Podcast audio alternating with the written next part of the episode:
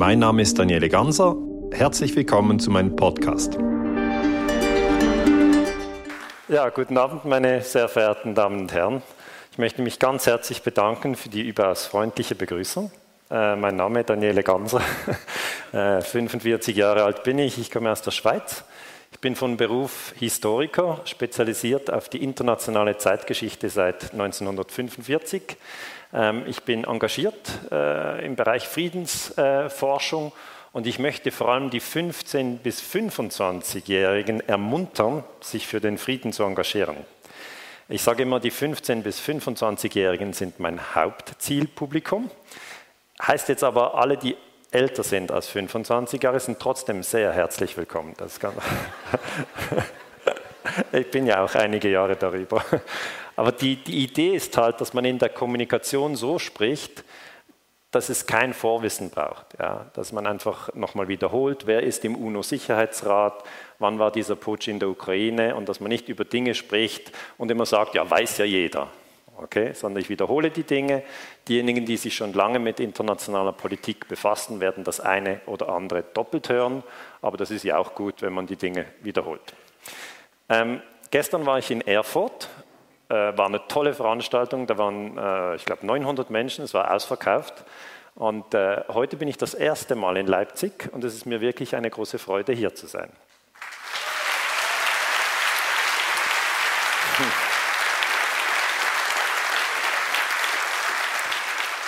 Mein Dank geht an, an, Dirk Wächter, der den ganzen Anlass organisiert hat äh, und der äh, sozusagen gesagt hat, komm nach Leipzig, tolle Stadt, da musst du hin und Erfurt ist auf dem Weg. Dann habe ich ihm das alles geglaubt und habe mich in Basel in den Zug gesetzt und das war dann tatsächlich so. Die Leute fragen mich manchmal auch, ja, wie finanzieren Sie sich eigentlich? Wie funktioniert Ihr Institut? Und das ist ganz einfach. Ähm, ich verkaufe Bücher und Vorträge. Das sind die zwei Einnahmequellen und dadurch bin ich völlig unabhängig. Ich bin nicht mehr angewiesen auf, einer, auf einen Lohn von einer Universität und das ist, äh, das ist gut, weil wenn Sie an einer Universität angestellt sind, ja, das habe ich in verschiedenen Universitäten der Schweiz unterrichtet, dann sind Sie eben auch erpressbar. Ja. Man kann dann sagen, wenn Sie dieses Thema untersuchen, dann werden wir Sie entlassen und das ist irgendwie nicht angenehm. Und jetzt habe ich mein eigenes Institut und eigentlich finanziert sich die ganze Sache durch Sie. Ja, darum ein Dank an Sie, weil die anderen, die das auf YouTube schauen, die können das gratis schauen. Und das ist immer die Idee. Die öffentlichen Vorträge finanzieren auch die YouTube-Vorträge und so können ganz viele Menschen, die jetzt kein Geld haben oder weit weg wohnen, sich das ansehen und ich finde, das ist eine gute Lösung, eine soziale Lösung. Ähm, ja, gut, dann würden wir anfangen mit der Thematik. Ähm, ich habe dieses Buch geschrieben, Illegale Kriege, und darin werden ganz verschiedene illegale Kriege behandelt: Vietnamkrieg, äh, Kuba, ähm, Libyen, Irak, Syrien. Und heute möchte ich mit Ihnen die NATO-Osterweiterung und den Putsch in der Ukraine besprechen. Das heißt, ich muss immer etwas rausgreifen, das ich vertiefen kann. Ich kann nicht in jedem Vortrag alles besprechen. Das geht einfach nicht. Ich hoffe, es ist für Sie interessant. Ich war der Meinung, als ich zu Hause saß, na gut, Leipzig, rein vom Ort her, da wäre NATO-Osterweiterung doch sicher spannend. Und Putsch in der Ukraine, die Sanktionen gegenüber Russland äh, bestehen ja weiterhin. Da ist das Thema sehr spannend, weil ich finde es schon sehr interessant. Die Amerikaner, das ist meine Analyse, ich werde das genauer ausführen, machen einen Putsch in der Ukraine und die EU verhängt Sanktionen gegen Russland. Also wenn man länger darüber nachdenkt, das ist wie wenn Leipzig gegen Bayern spielt. Leipzig macht das erste Tor und dann heißt es auf der Anzeigetafel 1-0 für Bayern. Also wir sind schon in spannenden Zeiten, okay, das wollte ich sagen. Ähm, Zuerst möchte ich Ihnen äh, das UNO-Gewaltverbot erklären. Das habe ich natürlich in verschiedenen Vorträgen schon erklärt.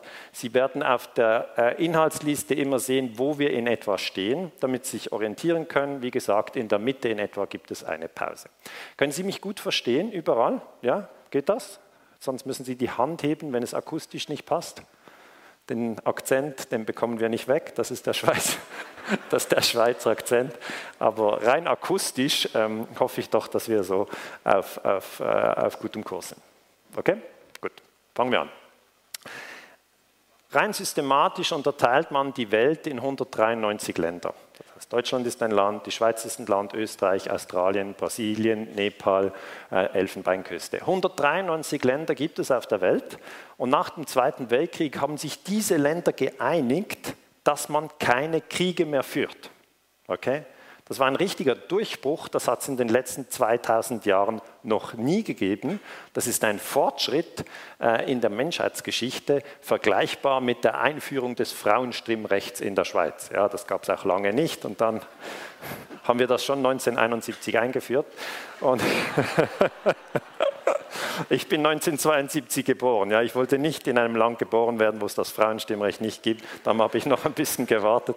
Äh, und äh, die UNO ist eigentlich die Organisation, die man gegründet hat 1945, wo auch das Gewaltverbot verankert ist. In der UNO-Charta, das ist das wichtigste Dokument im internationalen Völkerrecht, und da steht, alle Mitglieder unterlassen in ihren internationalen Beziehungen jede Anwendung von Gewalt. Das heißt, ein Staat darf ein anderes Land nicht bombardieren. Ein Staat darf keine Panzer in ein anderes Land schicken. Ein Staat darf nicht in einem anderen Land eine Gruppe von Männern bewaffnen, trainieren. Das ist alles illegal. Okay? Und es ist sehr wichtig, dass wir uns an dieses Gewaltverbot erinnern. Ich würde mir wünschen, dass das in den Abendnachrichten äh, erwähnt wird, wird es leider nicht. Oder dass das in den Zeitungen steht oder dass in den, an den Universitäten oder den Schulen über das Gewaltverbot berichtet wird. Leider ist das nicht der Fall. Ich habe Ihnen gesagt, 193 Länder ähm, sind im Moment auf der Welt. Äh, aber fünf Länder sind speziell mächtig und diese fünf Länder setzen sich immer wieder über dieses Gewaltverbot hinweg. Und das sind die fünf ständigen Mitglieder vom UNO-Sicherheitsrat. Es sind dies die folgenden Länder. Es sind die USA mit Trump, Russland mit Putin und das sind natürlich die zwei bekanntesten Politiker weltweit überhaupt. Ja, es sind nicht der Schweizer Bundesrat, da wissen die Leute meistens überhaupt nicht, wer dort überhaupt in der Regierung ist, ist auch okay. Und dann äh, nach Trump und Putin eigentlich das Land mit der größten Bevölkerung ist ja China. Und da ist der Präsident. Und da ist mir aufgefallen, dass viele Leute sich das gar nicht merken können, wie der heißt. Ja? Der heißt Xi Jinping, das schreibt man so, XI. Und einfach eine, eine Eselsleiter, wenn Sie sich das irgendwie merken wollen, der Präsident von China fährt nicht Snowboard. Okay? Dann denkt man, was ist denn das? Snowboard? Er fährt nicht Snowboard. Was fährt er denn? Er fährt Ski. Okay? Da, ja, Sie lachen jetzt, aber Sie wollen ja sicher einen Lernzuwachs. Und vielleicht ist das der ganze Lernzuwachs, den Sie heute machen. Ja? Man weiß nie. Ja? Man, hat immer das Gefühl, man wird sehr viel lernen, aber manchmal reicht es, wenn man nur etwas lernt. Und wenn Sie sich merken, wie der Präsident von China heißt, ist das schon ein Riesenschritt nach vorne. Ähm, Daneben haben wir natürlich Frankreich mit Macron und Großbritannien mit Theresa May. Das sind die ständigen Mitglieder vom UNO-Sicherheitsrat. Sie sehen auch auf einen Blick, das sind die Siegermächte vom Zweiten Weltkrieg. Diese fünf haben das Veto. Das heißt, wenn die ein Land überfallen, dann werden sie nicht verurteilt. Okay? Das ist immer wieder zu beobachten. Sie haben ja sicher gesehen, jetzt kürzlich haben die Franzosen, die Briten und die Amerikaner Syrien bombardiert. Jetzt im 2018 äh, war illegal. Warum war es illegal? Ja, eben wegen dem Gewaltverbot. Und wer hätte sie verurteilen müssen? Der UNO-Sicherheitsrat. Aber wer sitzt im Sicherheitsrat? Diese fünf. Okay, das macht die Sache ungerecht. Ja, wir haben eigentlich eine Welt mit 193 Ländern, fünf sind in der Oberschicht und 188 sind in der Unterschicht. Ja, das ist also eine Zweiklassengesellschaft und es tut mir leid, Ihnen das mitzuteilen. Deutschland ist in der Unterschicht. Die Schweiz ist auch in der Unterschicht und das passt den Leuten nie und was, wir sind doch neutral und die behaupten sowieso. Sage ich, ja gut, aber muss mal die Situation nüchtern analysieren. Die Vetomächte sind mächtiger als der Rest der Welt. Jetzt diese Vision, die ich schon lange habe, ist eben das Gewaltverbot sollten wir respektieren, weil wir natürlich im 21. Jahrhundert im besten Fall weniger Kriege haben und nicht mehr. Das heißt, gerade den jungen Menschen sage ich immer wieder, es macht sehr, sehr viel Sinn, sich für den Frieden zu engagieren, weil der Frieden letzten Endes die Basis von allem ist. Das ist auch die Basis für diesen Abend heute. Wenn wir hier in Leipzig Bombenhagel hätten oder Scharfschützen oder Schießerei, könnten wir uns hier nicht zum Vortrag treffen. Wenn die Kinder in die Schule gehen, ist es die Basis, äh, dass eben Frieden ist, dass der Schulweg ungefährlich ist und dass man da nicht auf Landminen äh, tritt und so. Also diese ganze Thematik Frieden ist wirklich sehr, sehr tiefgreifend. Kommen wir zum zweiten Punkt. Jetzt wissen Sie schon, dass es das UNO-Gewaltverbot gibt. Sie wissen auch, und das wäre natürlich äh, ein unglaublich starker Wissenszuwachs, wie der Präsident von China heißt. Nochmal als Hinweis, er fährt nicht Snowboard. Mehr sage ich nicht, das ist jetzt kompliziert. Und dann ist es wichtig, dass man sich innerhalb dieser fünf nochmal fragt, ja, wer von diesen fünf, wenn die schon mächtiger sind, wer von diesen fünf ist denn am mächtigsten? Ist es Frankreich? Ist es Großbritannien? Ist es China? Ist es Russland? Alle die sind es nicht, es sind die USA. Okay? Und die USA bezeichne ich daher als Imperium USA. Und das hat mir schon sehr, sehr viele Probleme eingebracht. Ja?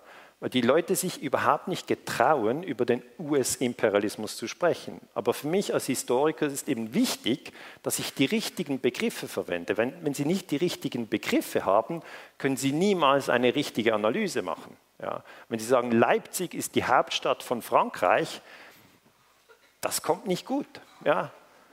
Also braucht eben die richtigen Begriffe und das US-Imperium ist im Moment das mächtigste Land, das sehr rücksichtslos seine Interessen wahrnimmt. Dann fragen mich die Leute, okay, aber wie kann man denn überhaupt das Imperium erkennen, dass die das mächtigste Land der Welt sind? Sage ich, ein einfacher Hinweis ist die Vorwahl beim Telefonieren. Ist Ihnen das schon aufgefallen beim Telefonieren?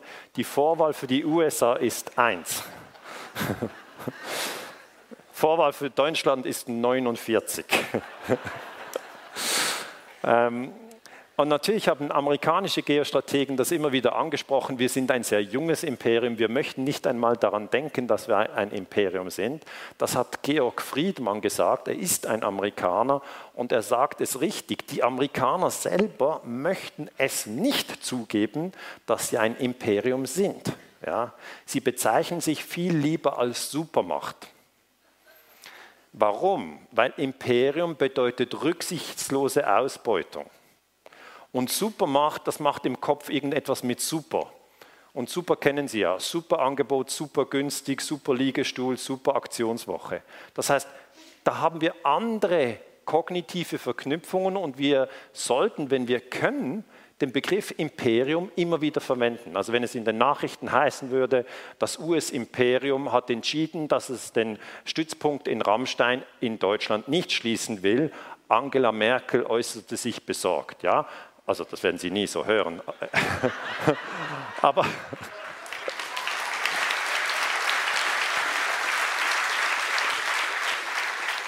Aber dann hätten Sie wenigstens eine klare Analyse der Situation.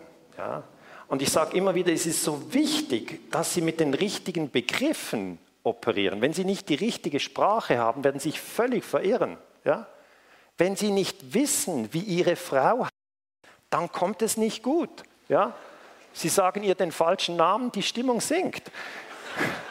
Umgekehrt, wenn Sie nicht wissen, wie Ihr Mann heißt, äh, ist nicht vertrauensbildend. Es kann sein, dass er es nicht merkt, aber ich sage mal, ich wollte nur sagen, die richtigen Begriffe sind nicht ein Detail, sondern sie sind das sine qua non. Also das braucht es unbedingt. Das heißt, die USA sind ein Imperium und äh, Georg Friedmann werde ich später noch mal ein bisschen genauer ausleuchten.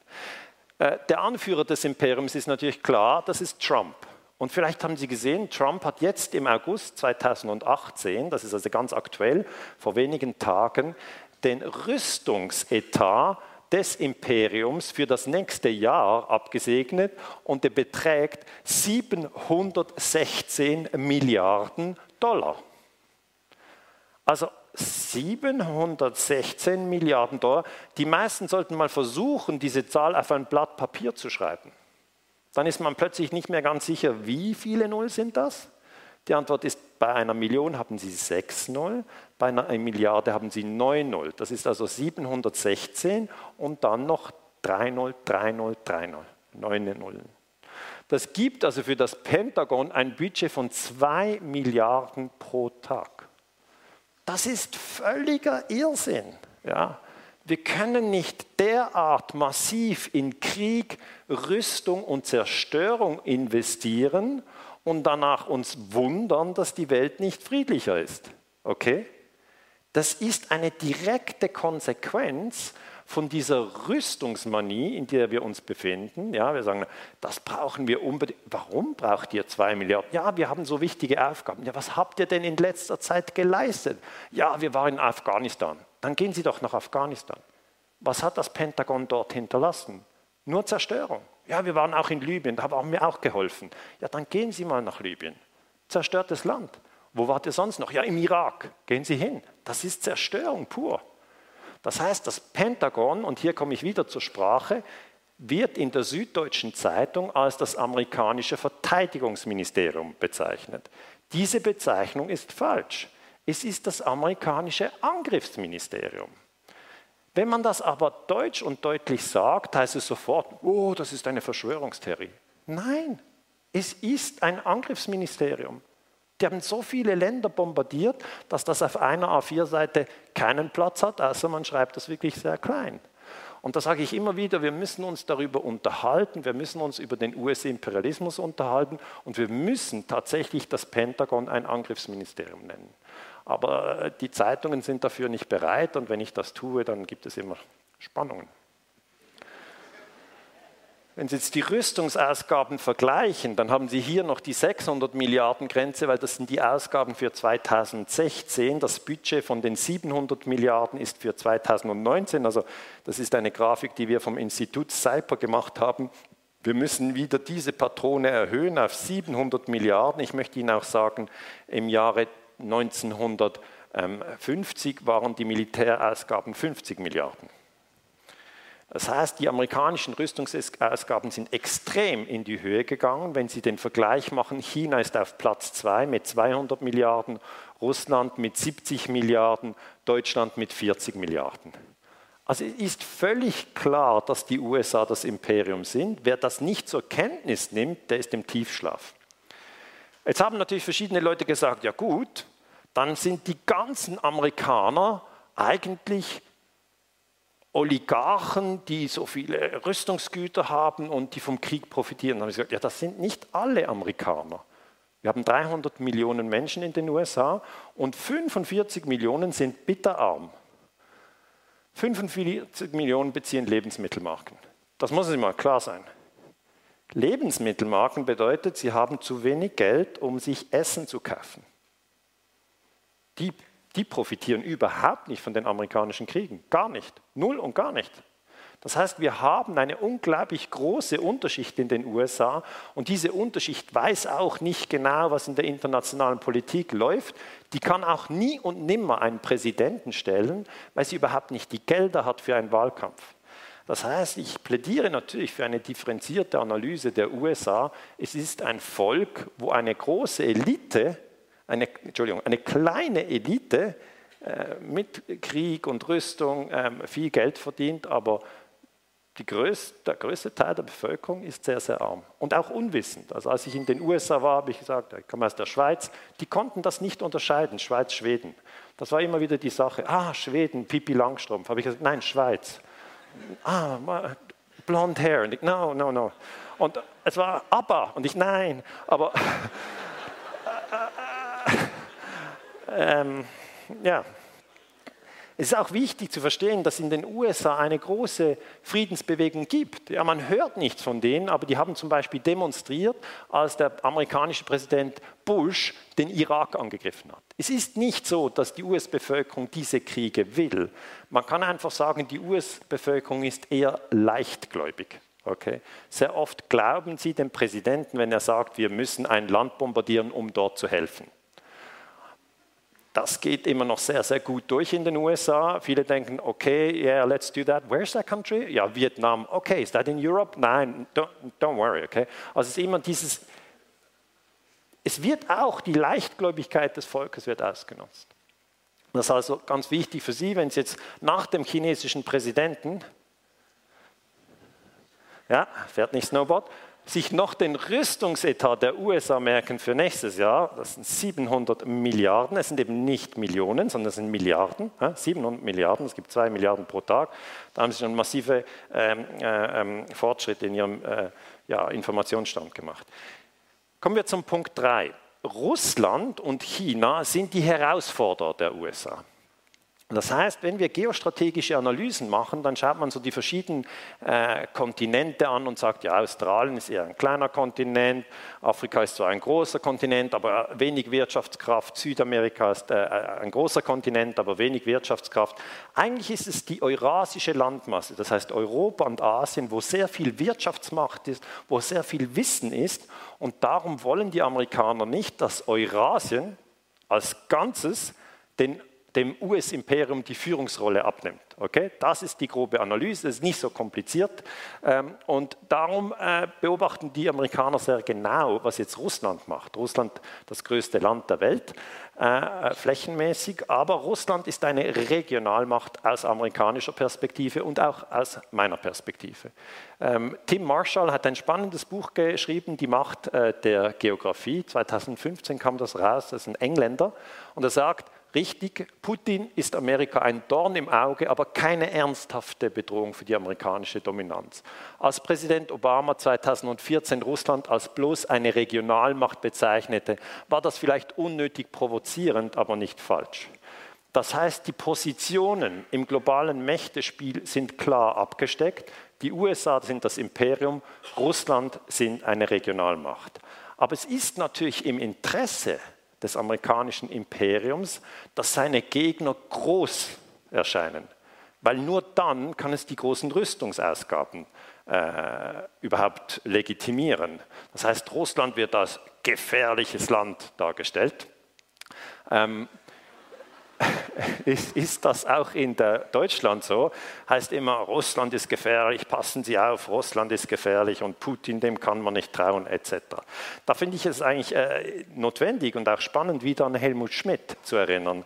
Helmut Schmidt, ein, ein sehr kluger Mann, äh, hat damals gesagt, er wurde von einem Journalisten gefragt, ist Putin gefährlich? Und Schmidt sagte, nein, für den Frieden der Welt geht von Russland heute viel weniger Gefahr als, als etwa von Amerika.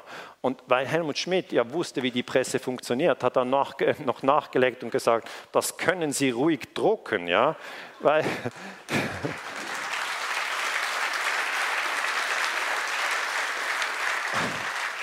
Die Zeit ist natürlich äh, eine Publikation, die eher ja, auf die Russen einschlägt und auf die Muslime einschlägt und die Amerikaner sozusagen als Förderer der Demokratie darstellt. Das wiederum hören die Zeitleser natürlich nicht gern. Ähm, das ist auch in der Schweiz so, wenn ich sage, die Neue Zürcher Zeitung hat eine sehr pro-amerikanische Grundhaltung. Das ist Propaganda. Dann sagen mir viele Freunde in der Schweiz, nee, das hast du jetzt nicht wirklich gesagt. Propaganda gibt es ja, aber, aber nur in Nordkorea. Ja. Das heißt, viele Leute haben noch nicht erkannt, dass auch unsere Zeitungen durchaus eine geopolitische Schlagseite haben und sehr oft ist die pro-amerikanisch. Jetzt, um das Imperium zu erkennen, muss man die Flugzeugträger zählen. Ja, ich sage das jetzt für die 15- bis 25-Jährigen, die fragen sich, ja, okay, Imperium, wie misst man das?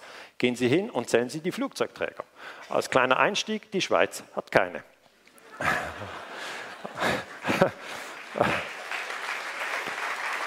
Das, das, haben Sie, das haben Sie schnell durch. Dann kommen Sie zu Deutschland. Deutschland hat auch keine. Okay? Die Österreicher haben auch keine Flugzeugträger. Die Amerikaner haben zehn. Dann muss man das ins Verhältnis setzen und sagen, okay, Frankreich ist ja auch im Sicherheitsrat. Ja, stimmt. Dann ist die Frage, hat Frankreich auch Flugzeugträger? Die Antwort ist ja, einen. Und der ist oft in Reparatur. Die Russen haben auch einen, das ist die Admiral Kuznetsov. Hat vorne so eine Rampe, damit die Flugzeuge auch in den Himmel kommen. Ähm, und das ist das Verhältnis 10 zu 1. Okay? Zehn Flugzeugträger in den USA, einer in Russland. Das Zweite, was man machen muss als Historiker, ist, man muss ein Jahr wählen und sagen, wie viele Länder haben die USA bombardiert und wie viele Länder haben die Russen bombardiert. In einem spezifischen Jahr, ich habe das gemacht, im Jahre 2016 haben die Amerikaner Syrien bombardiert, sie haben den Irak bombardiert, sie haben Pakistan bombardiert, sie haben Afghanistan bombardiert, sie haben Jemen bombardiert, sie haben Somalia bombardiert und sie haben Libyen bombardiert. Eins, zwei, drei, vier, fünf, sechs, sieben Länder haben sie bombardiert. Das heißt, das Imperium nimmt sich heraus, eine ganze Serie von Ländern zu bombardieren, obschon das hochgradig illegal ist.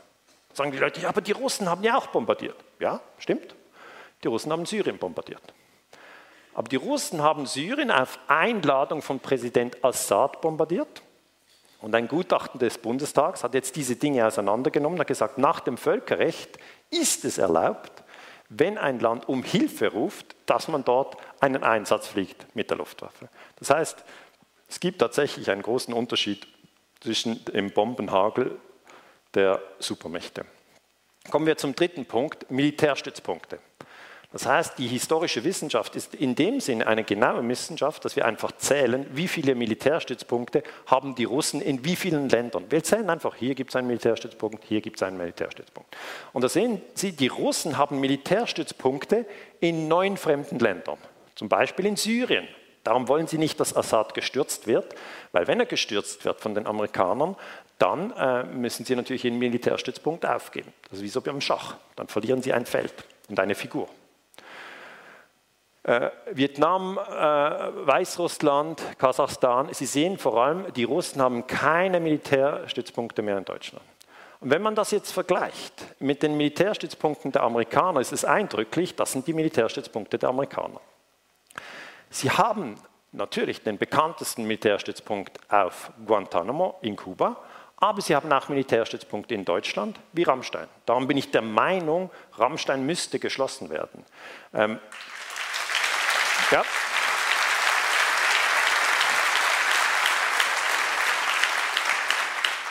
Ähm, weil Rammstein natürlich dazu dient, dass der amerikanische Drohnenkrieg aufrechterhalten werden kann. Und äh, das Töten von Menschen in Afghanistan und Pakistan mit den Drohnen ist ein Verbrechen. Aber schauen wir uns die Militärstützpunkte auf der Karte an. Das sind die amerikanischen Militärstützpunkte.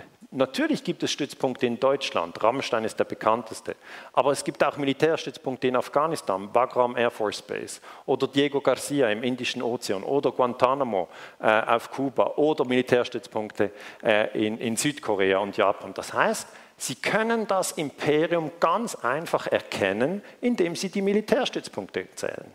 Und ich mag es nicht, dass die Leute immer sagen, das ist antiamerikanisch. Nein, Sie zählen die Militärstützpunkte und kommen zu einer klaren Schlussfolgerung. Das ist nicht antiamerikanisch, Sie machen einfach eine Sachanalyse. Kommen wir zum vierten Punkt. Es ist meiner Meinung nach sehr wichtig, dass Deutschland und Russland eine Freundschaft pflegen. Das muss nicht eine innige Freundschaft sein, aber es muss eine Beziehung sein, die den Frieden garantiert, weil sowohl Deutschland wie auch Russland sind wichtige und mächtige Länder auf der eurasischen Landmasse. Das ist eben die eurasische Landmasse, die haben Sie hier oder größer dargestellt, hier ein Satellitenbild fängt natürlich hier bei äh, Portugal, Spanien an, geht durch Frankreich durch, dann hier Deutschland, Polen, Russland und geht weiter bis äh, sozusagen Vladivostok. Das ist die eurasische Landmasse, das ist der größte äh, kontinentale Raum, den es überhaupt gibt. Und zwischen Deutschland und Russland hat es ja immer wieder Spannungen gegeben, es hat Krieg gegeben und das ist durchaus, und da sind Leute auch überrascht, wenn ich das so sage, aber es ist eben so, das ist im Interesse der USA. Okay. Es ist tatsächlich äh, als Geostratege interessant, wenn die anderen sich töten, weil dann werden die schwächer. Ich möchte Ihnen das kurz erklären. Friedman, Amerikaner, gesagt, das Hauptinteresse der USA, für das wir immer wieder Krieg geführt haben im Ersten und Zweiten Weltkrieg und auch im Kalten Krieg, waren die Beziehungen zwischen Russland und Deutschland. Weil vereint sind sie die einzige Macht, die uns bedrohen kann. Unser Hauptinteresse besteht darin, sicherzustellen, dass dieser Fall nicht eintritt. Also Vereinigung von Deutschland und Russland. Das hat er im 2015 gesagt bei einem Vortrag in Chicago. Jetzt müssen Sie wissen, Heutzutage werden viele Vorträge gefilmt, auch dieser. Dann kommt das auf YouTube und dann kann man das analysieren. Also früher wäre das nicht möglich gewesen. Ja. Er hat ganz offen, ganz frei gesprochen und dann einfach gesagt, seht zu, die Deutschen und die Russen, wenn die zusammenspannen, dann können die eine Herausforderung für das amerikanische Imperium werden. Wenn die sich gegenseitig töten oder wenn sie schon mal Sanktionen gegeneinander aussprechen, dann sind sie schwächer und das ist in unserem Interesse. Dann habe ich recherchiert, wird diese Analyse im Deutschen Bundestag diskutiert? Und wenn ja, wer bringt diese Analyse ein in Berlin? Und das hat Sarah Wagenknecht gemacht, die ich sehr äh, ähm, ja, für klug halte. Sie hat gesagt, die spezifischen US-Interessen in Europa, die hat vor kurzem der Chef von Stratfor, das ist also Friedmann, in eindrucksvoller Offenheit erläutert. Hauptinteresse der USA sei es, ein Bündnis zwischen Deutschland und Russland zu verhindern, weil vereint sie die einzige Macht sind, welche die USA bedrohen können.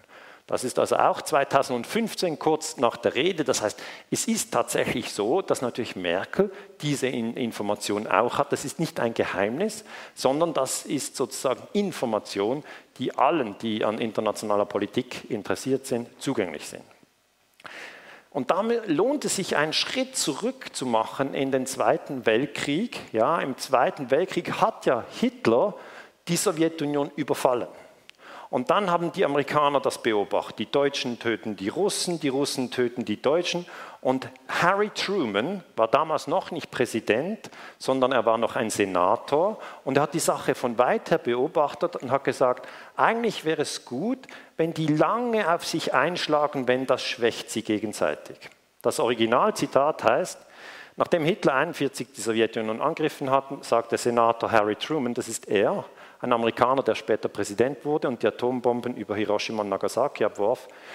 Wenn Deutschland gewinnt, sollten wir Russland helfen. Wenn jedoch Russland siegt, sollten wir Deutschland helfen. Lasst sie sich doch gegenseitig so weit wie möglich ausrotten. Aber ich möchte auf keinen Fall, dass Hitler gewinnt. Das hat er gesagt im Juni 1941. Und das ist Geostrategie. Ich weiß, das ist für verschiedene Menschen schwer zu ertragen, das zu hören. Aber so funktioniert Geostrategie. Sie funktioniert nach dem Prinzip, the enemy of my enemy is my friend, zu Deutsch, der Feind meines Feindes ist mein Freund. Auch ähm, Friedman hat das ganz klar ausgedeutscht. Er hat gesagt, die USA können als Imperium nicht andauernd in Eurasien intervenieren. Das heißt nochmal die Ausgangslage, 193 Länder, die USA sind das Imperium. Eurasien ist ein riesengroßer Klotz, da kann man nicht immer rein, weil, und da sagt er, da sind wir sofort zahlenmäßig unterlegen. Darum sagt er, ich empfehle eine Technik, die von Präsident Ronald Reagan eingesetzt wurde gegen Iran und Irak. Er unterstützte beide Kriegsparteien. Das ist gerade für jemanden, der 20 Jahre alt ist, überraschend, dass man zwei Kriegsparteien unterstützt. Aber wenn man ein bisschen länger darüber nachdenkt, wird es klar. Die zerfleischen sich und werden so schwächer. Dann haben sie gegeneinander und nicht gegen uns gekämpft. Das war zynisch und amoralisch, aber es funktionierte. Denn die USA sind nicht in der Lage, ganz Eurasien zu besetzen. Nochmal, Eurasien ist von Portugal äh, sozusagen bis an den östlichen Rand von Russland. Das ist wirklich ein riesengroßer Doppelkontinent. Äh, in dem Moment, in dem wir einen Stiefel auf europäischen Boden setzen, sind wir aufgrund der demografischen Unterschiede zahlenmäßig total unterlegen. Das heißt, viel mehr Menschen in Eurasien als eben in den USA. Wir können eine Armee schlagen, aber wir können nicht den Irak besetzen. Aber wir können zerstrittene Mächte unterstützen. Auch die Briten haben damals nicht Indien besetzt, sondern einzelne indische Staaten gegeneinander aufgehetzt. Das heißt, es sind durchaus geostrategische Interessen, die dazu führen, dass es Spannungen gibt in Europa. Und diese Interessen müssen wir offen ansprechen. Ja? Ich sage nochmals, es ist nicht die amerikanische Bevölkerung, ja, die das will, sondern es sind Geostrategen, die so denken und die diese Politik auch umsetzen. Friedman sagt, man kann Russland und Deutschland ganz einfach spalten, indem man nämlich hier durch Polen, Tschechei, Slowakei, Ungarn, Rumänien und Bulgarien einen Gürtel von antirussischen Staaten aufbaut. So einfach geht das. Das ist nicht so kompliziert. Und genau das beobachten wir in der Realität. Das heißt, antirussische Staaten zwischen beiden Staaten stärken, Zwischenfälle inszenieren und dann geht die Beziehung in die Brüche. Das ist so, wie wenn Sie jetzt eine Fußballnationalmannschaft spalten wollen. Ja, spalten geht immer. Äh, da gehen Sie einfach zu Toni Kroos und sagen, übrigens, der Ösil, der schläft mit deiner Frau. Spalten geht immer, okay? Dann sagt der Ösil in der Pause, stimmt gar nicht, die gefällt mir nicht und dann geht's los. Ja? Also Nee, man muss sich das, man muss sich das klar machen. Wie kann man spalten? Und spalten geht immer. Was schwieriger ist, ist Frieden. Was schwieriger ist, ist Vertrauen. Was schwieriger ist, ist Freundschaft. Aber Freundschaft braucht es. Okay? Hier ein Bild ähm, äh, aus dem Jahre 1990. Da haben Sie links äh, den deutschen Außenminister Genscher, rechts den sowjetischen Außenminister Shevardnadze und hier Helmut Kohl, den damaligen Kanzler. Und hier, da gab es eine echte Freundschaft. Ja, es gab Vertrauen, man nennt das die Strickjackendiplomatie, hier nicht ersichtlich, aber das hat dazu geführt, dass überhaupt Deutschland wiedervereinigt werden konnte, ohne ja, dass ein Schuss gefallen ist. Und jetzt hat sich ja Putin gerade mit Merkel getroffen in Berlin. Ähm, das ist jetzt nicht das aktuelle Bild, aber sie haben sich jetzt gerade am Wochenende in Berlin getroffen und das ist grundsätzlich einfach mal gut. Ja. Es ist gut, dass sie sich treffen, es ist gut, dass sie sich austauschen. Sie können natürlich die Medienberichterstattung äh, darüber genau anschauen, weil die Freundschaft oder zumindest der Respekt zwischen Russland und Deutschland ist von geostrategischem Interesse. Ja. Ja.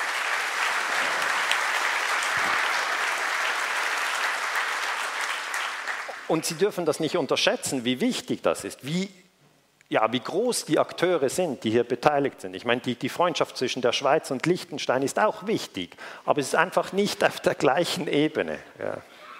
Und die Russen, das wissen Sie, haben ihre Truppen aus Deutschland abgezogen, aber die Amerikaner haben ihre Truppen weiterhin in Deutschland. Deutschland hat 34.000 amerikanische Soldaten auf eigenem Boden. Nach Japan ist Deutschland das zweitstärkst besetzte Land mit US-Truppen. Das bedeutet auch, dass es natürlich eine kritische Auseinandersetzung gibt in Deutschland mit diesem Thema. Das ist klar. Sie haben das vielleicht gesehen, jetzt im Juli 2018 gab es eine Umfrage und die Mehrheit der Deutschen will vollständigen Abzug der US-Truppen. Ich unterstütze diese Forderung. Ich denke, es ist für ein Land eigentlich notwendig, dass es ohne fremde Truppen ähm, seine eigenen Interessen wahrnehmen kann. Hier haben Sie die Umfrageresultate. Da heißt es, fast jeder zweite Deutsche ist für einen Abzug der knapp 35.000 noch immer in Deutschland stationierten US-Soldaten. Umfrage vom Juli 2018, das ist also ein Monat alt. Darf ich kurz fragen, wer diese Umfrage gesehen hat? Vielleicht ein Handzeichen? Okay, das wurde auch nicht so intensiv kommuniziert. Ähm, warum eigentlich? Na gut. 42 Prozent waren für den Abzug und nur 37 Prozent wünschten sich, dass die amerikanischen Truppen in Deutschland bleiben, während 20, 21 Prozent keine Angaben machten. Das heißt, das ist in etwa ausgewogen. 42, 37 können Sie runden, das ist 40, 40 Prozent. Besonders stark wird ein Truppenabzug von den Wählern der Linken. 67 Prozent AfD, 55 Prozent und der Grünen 48 Prozent befürwortet. Das heißt, diejenigen, die sich einig sind in Deutschland über die Notwendigkeit eines Abzuges der amerikanischen Truppen, werden in zwei Gruppen gespalten. Die Linke und die AfD, die sprechen nicht miteinander, sondern die bekriegen sich und haben sie das gleiche Beispiel, da sind sie natürlich schwächer. Okay? Das ist immer das Prinzip. Die Gruppen werden immer gespalten.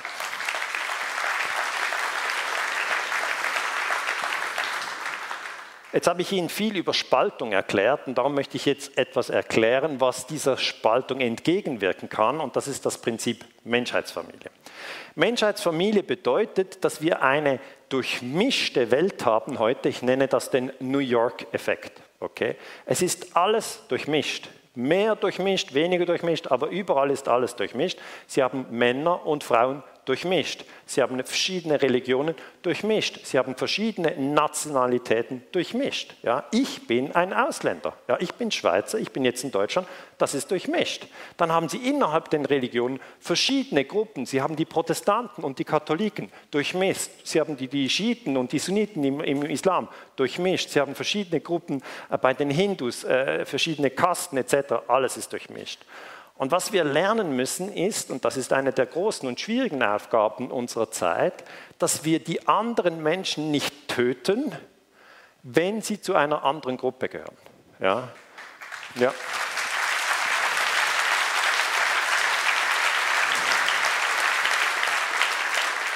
Wir haben konkrete Beispiele. Im Vietnamkrieg hat der amerikanische führende General äh, William Westmoreland, da sind sie eins, zwei, drei, vier Sterne, das heißt immer hochrangig im militärischen Hierarchiesystem, die Vietnamesen als Termiten bezeichnet. Jetzt auch wenn Sie ein Tierfreund sind, werden Sie zugeben, mit den Termiten haben die wenigsten viel Empathie. Und wenn Sie ein ganzes Volk als Termiten bezeichnen, ist es eben möglich, diese aus der Menschheitsfamilie auszuschließen und dann zu töten. Und das ist keine Theorie. Ja. Man hat drei Millionen Vietnamesen getötet. Die Amerikaner haben zum Beispiel Napalm abgeworfen. Der australische Journalist John Pilger erinnert sich, wie hypnotisiert beobachtete ich damals, wie Bauernkinder unter der Einwirkung von Napalm die Haut wie altes Pergamentpapier vom Körper fiel. Und dieses Bild ist entstanden im Vietnamkrieg. Es zeigt ein Mädchen, das heißt Kim, und das rennt weg von einem Napalmangriff es hat sich die Kleider vom Körper gerissen, weil die brennen und der ganze Rücken ist verbrannt. Alles ist verbrannt. Napalm ist flüssiges Feuer. Und dann fragt man sich, wenn man Historiker ist wie ich, meine Güte, was ist mit uns Menschen überhaupt los? Wir bewerfen uns mit brennendem Feuer. Was ist los? Was geht ab? Irgendetwas stimmt da nicht. Und die Antwort ist, man hat eben eine ganze Gruppe aus der Menschheitsfamilie ausgeschlossen, in diesem Fall die Vietnamesen als Termiten. Sobald diese Gruppe ausgeschlossen ist, ist das Auslöschen dieser Gruppe vergleichsweise einfach. Im Dritten Reich hat man die Juden ausgeschlossen und gesagt, sie sind Tiere. Dann ist die Vergasung. Oder Pol Pot hat in Kambodscha beim, beim Genozid gesagt, alle, die eine Brille haben, das ist die Oberschicht. Die lesen, die sind weise, die sind klug, die beuten die Unterschicht aus, tötet alle mit einer Brille. Das heißt, wo die Linie fällt, das wissen sie vorher gar nicht. Aber das, das Töten entlang diesen Linien ist immer falsch. Ich habe gestern in Erfurt gesprochen. In Erfurt gab es ja diesen Amoklauf. Da ist die Linie gefallen zwischen, passen Sie auf, Schüler und Lehrer. Ja? Die Linie kann überall fallen, aber was passiert ist in der Gewalt, vergisst der eine Mensch, dass der andere auch Mensch ist. Und das darf uns nicht immer wieder passieren. Die Kim, ja.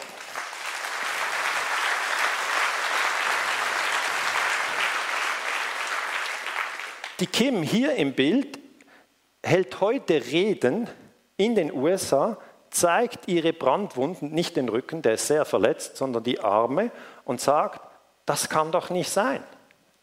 Es kann doch nicht sein, dass wir uns gegenseitig töten. Ich, ich komme aus Vietnam, hier spricht sie äh, in, in, Kalifornien und sagt, ich bin jetzt hier in den USA. Ja, ich suche mit euch das Gespräch von Mensch zu Mensch und wenn man das macht, zack, funktioniert es. Da fällt es einem wie Schuppen von den Augen. Man denkt, stimmt, der andere ist ja auch Mensch. Aber durch die Kriegspropaganda werden wir immer wieder verwirrt, werden in den Hass getrieben, werden in die Wut getrieben, auch in die Angst. Und dann äh, geschehen die ganzen Verbrechen, äh, die äh, natürlich dann die Historiker untersuchen. Das heißt, diese Vision Menschheitsfamilie halte ich für sehr, sehr wichtig. Und Sie können die eigentlich in Ihrem Alltagsleben so integrieren, indem Sie versuchen, ja, versuchen, jeden Tag jemanden, drei verschiedenen Personen, ein echt gemeintes Kompliment zu machen. Ja? Das ist, ja, das ist gar nicht so einfach, okay? Ja, wenn Sie alles einen Idioten finden, das haben Sie schon vor dem Frühstück durch, aber Sie, Sie haben bis am Abend Zeit, ja, machen Sie es mal konkret, einfach eine Woche lang, dann fangen Sie zuerst mit Ihren guten, engen Freunden an. Da sollte es gehen. Denke ich jetzt mal. Und das muss immer echt sein.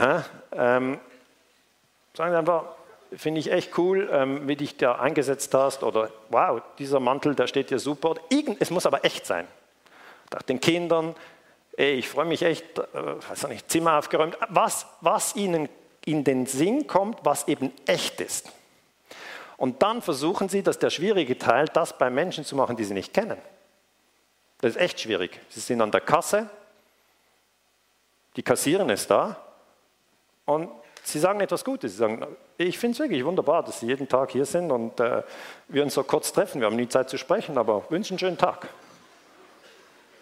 Das ist kein Landesverrat, okay? Man kann das machen und so, so trainieren Sie auch, die eigene Angst zu überwinden. Ja, weil man hat Angst, dann zurückgewiesen zu werden. Dass der andere dann sagt, mach mich nicht blöd an. Dieses Risiko haben Sie. Aber es ist nicht so schlimm wie Napalm, oder? Also das müssen Sie aushalten. Wenn jemand Sie dann zurückweist, take it. Sagen sie nicht, Mann, hey, jetzt dresche ich dir eine rein, sondern sie bleiben gelassen. Gelassen. Diese Sache mit der Menschheitsfamilie ist eine heikle Sache. Sie wissen, der Anschlag in Solingen hat damals fünf Mitglieder einer türkischen Familie das Leben gekostet. Was ist passiert? Wiederum Spaltung der Gesellschaft, Abwertung einer Gruppe und dann brennt ein Haus. Fünf Tote. Wichtig, dass wenn es zu solchen Ausbrüchen der Gewalt kommt, dass man dann Solidarität zeigt und sagt, das ist zwar eine andere Nation und ich gehe mit denen auch nicht in die Ferien, müssen sie auch nicht, aber ich bin dagegen, dass man sie tötet. Ich bin auch dagegen, dass man sie abwertet. Das heißt, es gab damals große Kundgebungen, wo man gesagt hat, wir müssen uns als Menschen erkennen, weil das ist das Ziel der Kriegspropaganda, dass wir das vergessen. Ja, dass der eine vergisst, dass der andere auch Mensch ist. Heute wieder die Iraner. Haben Sie das gesehen? Die Iraner, das sind Barbaren, die muss man töten und was auch immer. Da sage ich immer, Geht es eigentlich noch? Waren Sie schon mal im Iran? Nein, ich lese den Spiegel. Ja, prima. Ich meine, man muss doch sehen, dass in all diesen Ländern Menschen wohnen und dass sie genau das gleiche Interesse haben wie Sie und wie ich, nämlich auch morgen noch zu leben. Niemand hat das Interesse, morgen zu sterben, obwohl irgendwann kommt der Tag, da werden wir alle sterben. Aber dass man sich umbringt mit Napalm, mit Atombomben, mit Giftgas, mit Panzern, mit Flugzeugen, das ist echt nicht die beste Vision, die wir haben können. Also, Vision Menschheitsfamilie äh, ist mir sehr, sehr wichtig. Das heißt, ich bin auch nicht dafür, dass zwischen Deutschland und Russland ein Krieg ausbricht. Ich bin auch nicht dafür, dass zwischen den USA und Deutschland ein Krieg ausbricht oder zwischen USA und Russland. Ich bin überhaupt dagegen, dass die Nationen sich entlang den Nationalgrenzen spalten. Und mit dem Begriff Menschheitsfamilie können Sie jeglichen Rassismus, jeglichen Sexismus, jeglichen Nationalismus direkt unterlaufen. Und das führt zu einer friedlicheren Koexistenz. Und das ist durchaus mehrheitsfähig. Kommen wir zu Punkt 6. Ja, vielen Dank.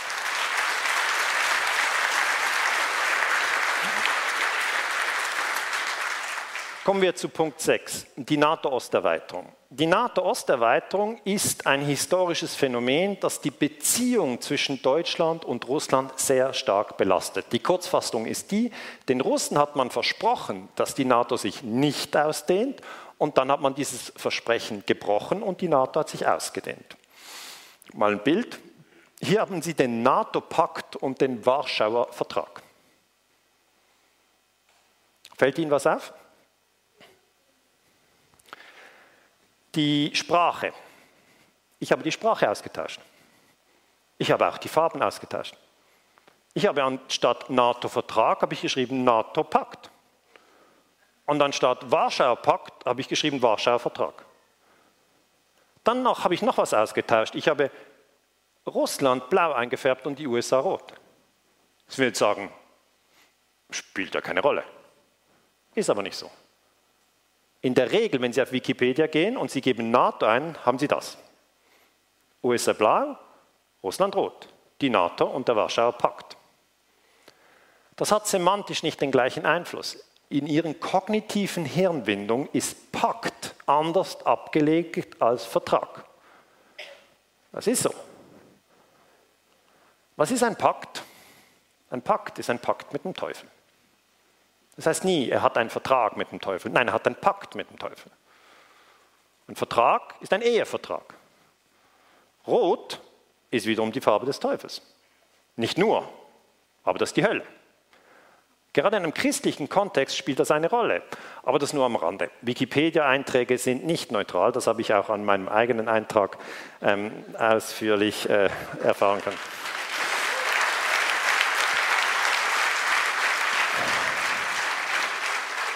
Das heißt, gerade für die 15- bis 25-Jährigen folgende Durchsage.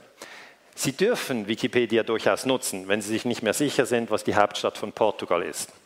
Aber wenn Sie politische Analysen wollen zum Irakkrieg, zum Syrienkrieg, zu Drohnen, ähm, äh, zu all diesen doch brisanten Themen, wo es um Militär und Geheimdienste geht, dann müssen Sie wissen, dass Wikipedia in erster Linie die amerikanische Sichtweise ist. Und dann müssen Sie eine andere Sichtweise noch dazu haben. Klammer geschlossen. Gehen wir jetzt zur NATO. Gabriele Krone-Schmalz, die ich sehr schätze, hat ähm, gesagt, dass eigentlich aus der Warschauer Vertrag sich aufgelöst hat, Auch die NATO hätte aufgelöst werden müssen. Sie hat gesagt, dass sich damals nach dem Zusammenbruch der Sowjetunion der Warschauer Pakt, ja, sie hat die Wikipedia-Sprache übernommen, aufgelöst hat, wäre es die richtige Entscheidung gewesen, die NATO auch aufzulösen. Das ist eine Forderung, die ich eigentlich unterstütze. Aber natürlich hat man das nicht so gemacht. Ja. Im Kalten Krieg, ich habe Ihnen gesagt, ich erkläre alles nochmal, weil einige waren ja gar nicht dabei im Kalten Krieg, dann für die Jungen. Im Kalten Krieg war Europa geteilt. Blau die NATO-Länder, rot, höllisch rot, die Sowjetunion. Sie sehen die DDR hier, Deutschland geteilt. Die DDR war Teil des Warschauer Vertrages oder wenn Sie wollen, des Warschauer Pakts, je nachdem, wie achtsam Sie mit Ihrer Sprache umgehen. Dann natürlich Polen, die Tschechoslowakei war ein Land, Ungarn, äh, und dann Bulgarien und Rumänien. Das war der Sicherheitsgürtel der Sowjetunion. Und zwischen diesen zwei Systemen, NATO und Warschauer Vertrag, hat die NATO gesagt, wir sind ein reines Verteidigungsbündnis. Wir werden niemals als Erste zur Waffe greifen. Dieses Versprechen hat die NATO gebrochen und hat 1999 Serbien bombardiert, obwohl Serbien nie und nimmer einen NATO-Staat angegriffen hat. Das heißt, wenn Sie genau hinschauen, ist die NATO nicht ein Verteidigungsbündnis, sondern ist ein Angriffsbündnis. Aber das darf man nicht sagen, sonst ist das irgendwie vermutlich verschwörungstheoretisch. Ja.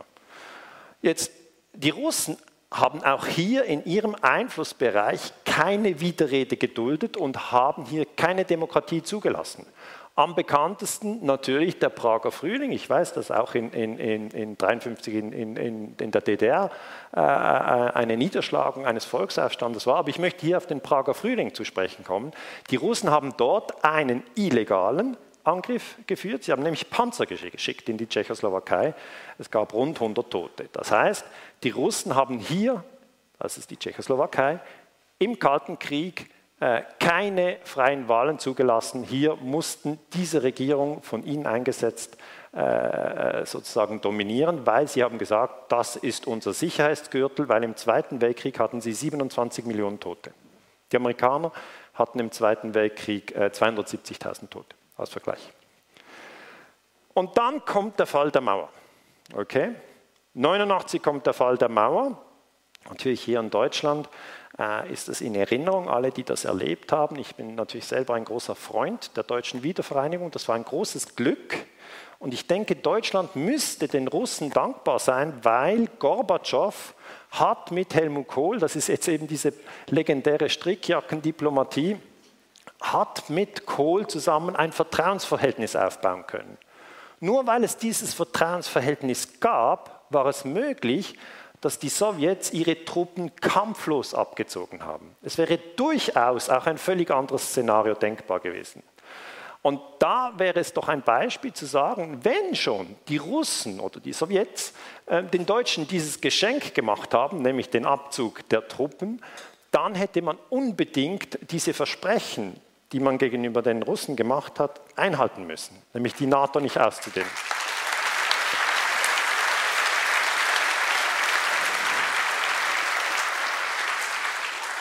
Die Amerikaner aber waren überzeugt, dass sie ihre imperialen Interessen langfristig absichern müssen und es war natürlich im Interesse von Washington, die NATO auszudehnen. Okay? Man hat gesagt, wir machen das nie und nimmer, und was ist passiert? Sie haben es trotzdem gemacht. Sie haben das Wort gebrochen, das können Sie hier sehen. Die NATO-Osterweiterung beginnt 1990 mit dem Beitritt von Deutschland zur NATO. Das war die Frage, ist Deutschland dann als Gesamtes neutral, was ich bevorzugt hätte, oder ist Deutschland als ganzes Mitglied der NATO? Am Schluss hat man sich darauf geeinigt, Deutschland als Ganzes in der NATO, aber dafür keine NATO-Osterweiterung, das zeigen die Dokumente. Aber schon 1999 kam Polen dazu, es kam die Tschechei dazu und es kam Ungarn dazu. Das heißt, man hat da den ersten Erweiterungsschritt gemacht unter Bill Clinton, das war Wortbruch. Und dann 2004 kam noch Bulgarien, Estland, Lettland, Litauen und Rumänien, äh, Slowenien und Slowakei und 2009 dann Albanien und Kroatien. Das heißt, die NATO-Osterweiterung ist eine Tatsache und jetzt wird natürlich um dieses große Stück hier gekämpft. Äh, das ist die Ukraine, zu der möchte ich später noch genauer sprechen. Aber wenn man sich das anschaut und sich überlegt, was hätten denn die Amerikaner gemacht, wenn jetzt die Russen mit Kanada und Mexiko eine Militärallianz gegründet hätten. Aber da können Sie sicher sein, dass die Amerikaner gesagt haben, das hätten wir nicht gern. Wir fühlen uns dann irgendwie bedrängt. Das wissen auch Amerikaner. John Mersheimer von der University of Chicago hat gesagt, man stelle sich die Empörung in Washington vor, wenn China ein mächtiges Militärbündnis schmiedete und versuchte, Kanada und Mexiko dafür zu gewinnen. Das ist offensichtlich natürlich eine Provokation, dass die Amerikaner nicht nur die NATO-Osterweiterung betrieben haben, sondern auch versuchen, die Ukraine jetzt in die NATO hereinzuziehen, was im Moment nicht der Fall ist. Sie sehen, die Ukraine ist noch nicht in der NATO, aber das ist jetzt im Moment äh, sozusagen das große Kräftemessen. Gorbatschow selber ist sehr enttäuscht. Er hat gesagt, ähm, äh, dass eigentlich Deutschland und die USA im 1990 versprochen haben, dass sich die NATO keinen Zentimeter nach Osten erweitern würde. Und er sagt, daran haben sich die Amerikaner nicht gehalten und den Deutschen war es gleichgültig. Vielleicht haben sie sich sogar die Hände gerieben, wie toll man die Russen über den Tisch gezogen hat. Dies habe dazu geführt, dass die Russen westlichen Versprechungen nun nicht mehr trauen. Das heißt, welche Rollenverteilung da vorgeherrscht hat, ist für die Historiker schwierig zu sehen. Vermutlich ähm, hat, haben die USA die Führung übernommen, ja, weil die USA sind äh, die stärkste Nation in der NATO. Und wir haben dann die Dokumente untersucht. Ja. Was hat der amerikanische Außenminister Baker damals Gorbatschow gesagt? Und da sind jetzt ganz neu die Originaldokumente veröffentlicht worden. Und da bestätigt sich genau dieses Bild, dass Baker hier im Bild mit Gorbatschow spricht und ich möchte kurz äh, dieses Dokument mit Ihnen anschauen. Baker sagt, I want to ask you a question and you need not answer it right now. Also der amerikanische Außenminister spricht mit Gorbatschow. Zu diesem Zeitpunkt ist Deutschland noch geteilt. Es ist am 9. Februar 1990, nach dem Mauerfall. Ich möchte Sie eine Frage, ähm, ich möchte Sie etwas fragen und Sie müssen nicht sofort antworten. Supposing unification takes place, what would you prefer? A united Germany outside of NATO, absolutely independent and without American troops? Also was hätten Sie lieber? Äh, ein vereintes Deutschland außerhalb der NATO, absolut unabhängig und ohne amerikanische Truppen? or a united Germany keeping its connections with NATO, but with the guarantee that NATO's jurisprudence or troops will not spread east of the present boundary. Oder hätten Sie gerne ein vereinigtes äh, Deutschland, das weiter in der NATO ist, aber das gleichzeitig Garantien abgibt, dass die NATO sich nicht weiter ausdehnt? Also das war das Angebot. Hätten Sie gern Deutschland neutral oder in der NATO mit der Versicherung, dass sich die NATO nicht ausdehnt? Und Gorbatschow hat gesagt, we will think everything over. Wir werden darüber nachdenken. We intend to discuss all these questions in depth at the leadership level. Also wir werden das auf Regierungsebene vertieft beraten. It goes without saying, es, geht, äh, es ist äh, sonnenklar, that the broadening of the NATO zone is not acceptable. Es ist sicher, dass wir keine Ausdehnung der NATO erlauben möchten. Und Baker sagt dann, we agree with that. Da stimmen wir überein. Und dann sagt Baker, And the last point, das ist in diesem Gespräch, NATO is the mechanism for securing the US presence in Europe. Er sagt, die NATO ist der Mechanismus, um die amerikanische Dominanz in Europa abzusichern. If NATO is liquidated, also wenn man die NATO auflöst, ja, darüber hat man gesprochen 1990, uh, then there will be no such mechanism in Europe. Dann haben die Amerikaner eigentlich keinen Griff auf Europa mehr. We understand that not only for the Soviet Union, but for other European countries as well, it is important to have guarantees that if the United States keeps its presence in Germany within the framework of NATO, not an inch of NATO's present military jurisdiction will spread in an eastern direction. Das heißt, wir verstehen, dass ähm, wenn die Sowjetunion, ähm, dass es für die Sowjetunion wichtig ist, Garantien zu haben, dass wenn die USA weiterhin in Deutschland Truppen hat und Deutschland in der NATO ist, dass diese, die NATO, sich not an inch, das heißt keinen Zentimeter, ähm, nach Osten erweitert wird. Das ist eine ganz klare Zusage. Und dann sagt er, we believe that consultation and discussion within the framework of the 2 plus 4 mechanism should guarantee that Germany's unification will not lead to NATO's military organization spreading to the east. Er sagt, ähm, die weiteren ähm, Gespräche sollen dazu führen, dass wir die NATO auf keinen Fall in den Osten erweitern. Das sind die Originaldokumente. Ja. Es geht ja immer hin und her und dies und jenes. Gehen Sie zum National Security Archive, das ist in Washington, da sind die Originaldokumente des Gesprächs. Und natürlich ähm, hat dann ähm, Putin auch gesagt, die NATO hat sich ausgesehnt, obwohl uns bei der Wiedervereinigung Deutschlands versprochen wurde, keine Erweiterung der NATO zu betreiben. Das heißt, das ist eigentlich im Moment der große Wortbruch der NATO, der in Russland immer noch nachklingt. Das ist nicht Schnee von gestern, sondern das ist die aktuell belastendste Sache aus russischer Perspektive.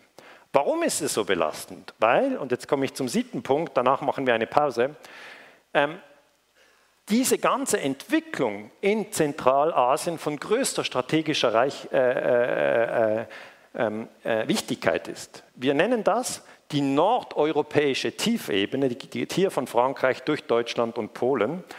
Und in diesem Raum, wenn Sie das anschauen, haben Sie hier im Süden die Alpen. Ja, das sind die Schweizer. Das Wesentliche ist, sie kommen nicht mit Panzern über die Alpen. Ja, es gibt natürlich den Gotthard, wenn Sie nach Italien fahren, da sind Sie immer im Stau. Und wenn jetzt Krieg wäre, würde man einfach Gotthardtunnel sprengen, ein paar Brücken sperren, Ende. Sie kommen nicht mehr durch. Die anderen Berge sind die Karpaten, das sind diese Berge hier, da kann man auch nicht einfach so drüber fahren. Und hier haben Sie die Ostsee und das ist eigentlich, ich sage mal, die, die engste Stelle, wenn man aus Russland her denkt, wenn man verteidigen will. Ja, weil hier kommt man nicht drüber, alles zu bergig, hier ist es schön flach gut für den Landbau, aber schlecht, um zu verteidigen. Das heißt, diese Ebene hier, genau durch Polen durch, von der Ostsee bis zu den Karpaten, um die wird gerungen und heute sind wir hier in Leipzig. Das ist der geostrategische Kontext, in dem Sie wohnen, ja, wo Ihre Kinder wohnen, äh, wo Sie äh, ja, leben. Und wenn in dieser Zone militärpolitisch etwas passiert, sind Sie betroffen. Der Korridor der nordeuropäischen Tiefebene ist zwischen der polnischen Ostseeküste im Norden und dem Beginn der Karpaten im Süden am schmalsten. Das ist einfach eine Tatsache. Völlig egal, wer Kanzler ist oder in der USA Präsident ist. Das ist die Stelle, wo aus russischer Militärsicht die beste Verteidigungslinie platziert werden könnte oder aus Sicht eines Angreifers Streitkräfte zusammengepfercht würden, ehe sie nach Russland herausbrechen. Und das ist der strategische Kontext, warum sich die NATO nach Osten ausweitet weil dann können Sie die nordeuropäische Tiefebene kontrollieren. Sehen Sie den Hintergrund? Wenn Sie Polen haben, haben Sie sozusagen das Schlüsselloch, die Schlüsseltüre, um dann sozusagen diese Fläche zu kontrollieren und das ist eben hier. Jetzt auf dieser Karte sieht man die Karpaten nicht, man sieht die Alpen nicht, man sieht nur die Ostsee. Aber Sie müssen die Berge dazu denken, dann verstehen Sie es. Das ist sehr wichtig, das zu verstehen, weil das ist das amerikanische Denken. Die sagen sich, wir wollen den Gürtel, wir wollen zwischen Deutschland und Russland die antirussischen Staaten stärken. Und wie macht man das? Indem man Panzer nach Polen schickt. Und das nicht irgendwie, irgendwo, irgendwann, wie Nena das äh, nennen würde, sondern jetzt. USA schicken 200 Panzer und eine Brigade, das sind dreieinhalbtausend Mann nach Polen. Hier ein Bild, Bremerhaven, 6. Januar 2017. Das ist genau das Gegenteil von dem, was man versprochen hat. Und es ist dringend notwendig, dass Sie in Leipzig und auch an anderen Orten das zumindest verstehen. Weil Sie werden überhaupt nicht gefragt, ob Sie das wollen. Aber das Minimum ist, dass Sie verstehen, wie das geostrategisch einzuordnen ist. Das Problem ist aber, dass Ihre Zeitungen das nicht erklären. Es ist nicht so schwierig zu erklären, was die nordeuropäische Tiefebene ist. Es ist nicht so schwierig zu erklären, dass zwischen der Ostsee und der Karpaten die engste Stelle ist. Und es ist nicht so schwierig zu erklären, dass die Amerikaner diese engste Stelle besetzen wollen mit ihren Truppen. Und eigentlich die Russen würden es auch gern machen. Okay? Und sie sind auf dem Schachfeld in der Mitte. Sehen Sie das? Aber in Ihren Medien wird das nicht erklärt. Nehmen Sie Bild. Ganz schlechte Zeitung warum die Amerikaner gerade schweres Kriegsgerät über deutsche Autobahnen nach Osten transportierten. 4. Juni 2018, also vor drei Monaten. Äh, zwei Monaten. Da haben Sie eigentlich ein Bild, wie die Amerikaner Truppen bewegen, wie sie schweres Kriegsgerät bewegen. Und da könnte man erklären, man kann sagen, liebe deutsche Bevölkerung, ähm, die Amerikaner haben einen Wortbruch begangen. Das Imperium hat der Regionalmacht Russland zugesichert, dass man keine NATO-Osterweiterung betreiben wird. Dieser Wortbruch hat man ähm, sozusagen lange geheim gehalten. Man hat die NATO ausgedehnt, Polen integriert und jetzt ist man dabei, diese Schlüsselstelle auf der nordeuropäischen Tiefebene aufzurüsten, weil das einen Keil zwischen Deutschland und Russland treibt und so die Spannung zwischen den zwei größten Herausforderungen des US-Imperiums garantiert. Das wäre mal eine Information gewesen. Aber was steht? Ja.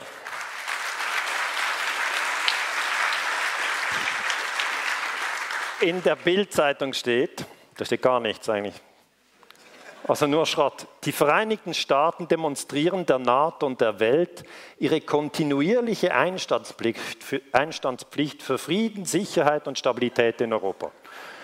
Also das ist Copy-Paste vom amerikanischen Angriffsministerium.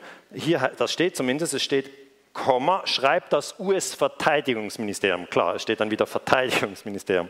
Aber wenn Sie sich das anschauen, wenn die Panzer vor ihrer Türe hin und her fahren, dann ist das der Moment, wo man nachdenken sollte. Ja, da möchte ich Sie ganz herzlich begrüßen zur zweiten Halbzeit.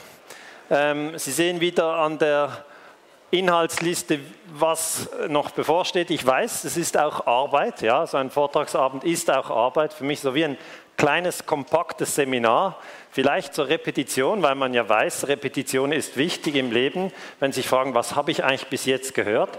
Sie wissen, wie der Präsident von China heißt. Sie wissen, wer die fünfständigen Mitglieder sind im UNO-Sicherheitsrat. Sie wissen, was das UNO-Gewaltverbot bedeutet. Ja, Sie wissen auch, dass es im Moment leider nicht eingehalten wird, aber in den letzten 2000 Jahren hatten wir kein Gewaltverbot. Also man muss das auch immer auch wertschätzen. Das ist ein Juwel. Ähm, Sie wissen über die NATO-Osterweiterung, Sie wissen über die gebrochenen Versprechen, die man der Sowjetunion und den Russen gemacht hat. Und jetzt im zweiten Teil möchte ich über die Ukraine sprechen. Sie sehen, Kapitel 8 ist Ukraine, Kapitel 9 ist Ukraine, Kapitel 10 ist Ukraine, Kapitel 11 ist Ukraine und Kapitel 12 ist Ukraine. Okay? Das heißt, ich möchte ins Jahr 2014 zurückgehen. Das ist auch in meinem Buch Illegale Kriege behandelt. Und ich möchte Ihnen meine Forschungsresultate präsentieren. Zusammengefasst sind meine Forschungsresultate die, es gab einen Putsch in der Ukraine. Die gewählte Regierung wurde gestürzt. Da sind sich alle Historiker einig. Ja, das ist nicht etwas Neues, was ich herausgefunden habe. Aber was für mich wichtig ist, meiner Meinung nach stehen die USA hinter diesem Putsch. Okay? Es ist meiner Analyse nach ein amerikanischer Putsch. Da sind sich jetzt nicht alle einig. Okay?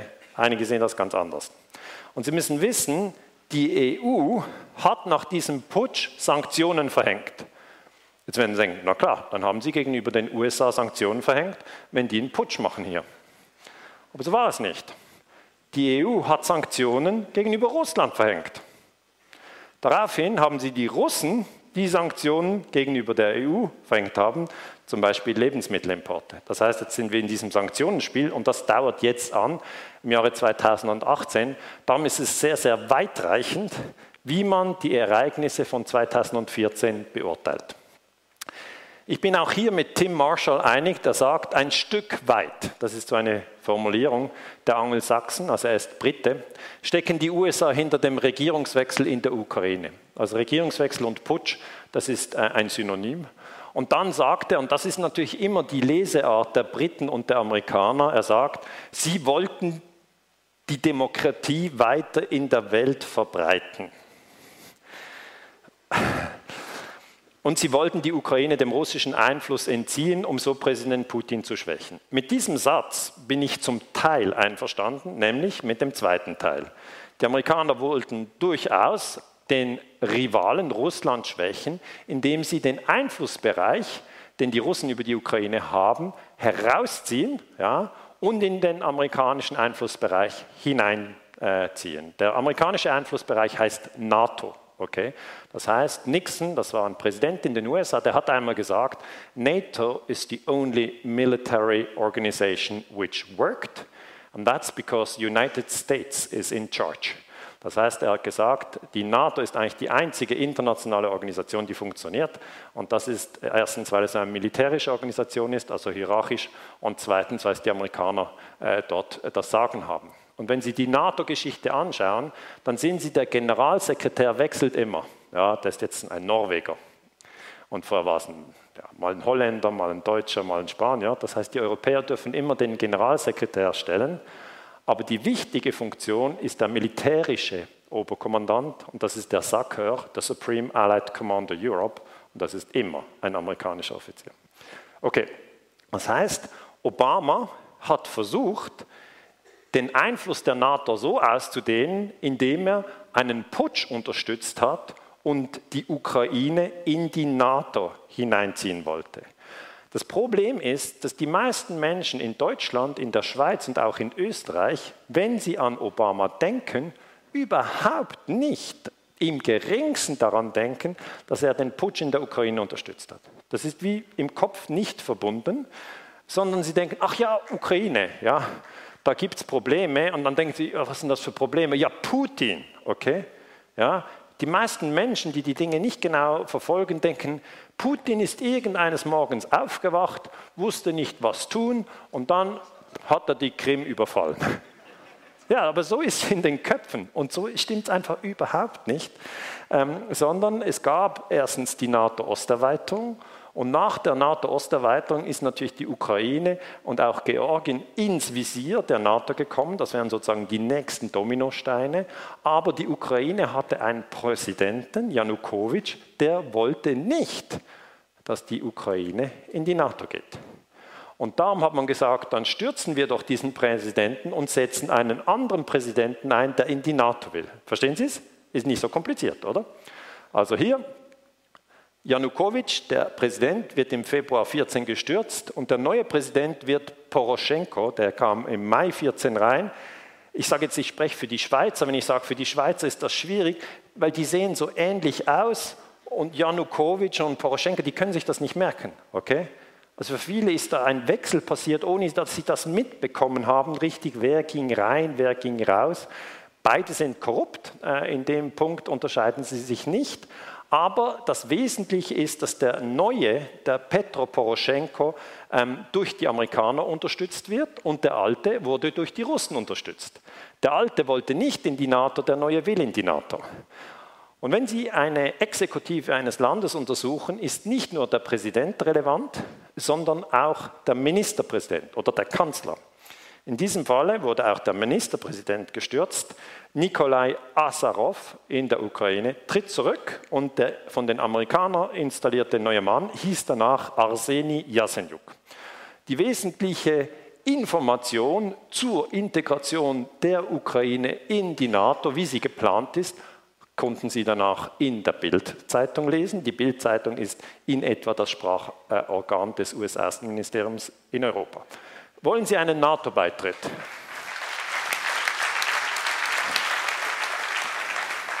Und dann starb Poroschenko, das ist das erste Interview mit Klitschko und Poroschenko. Ne?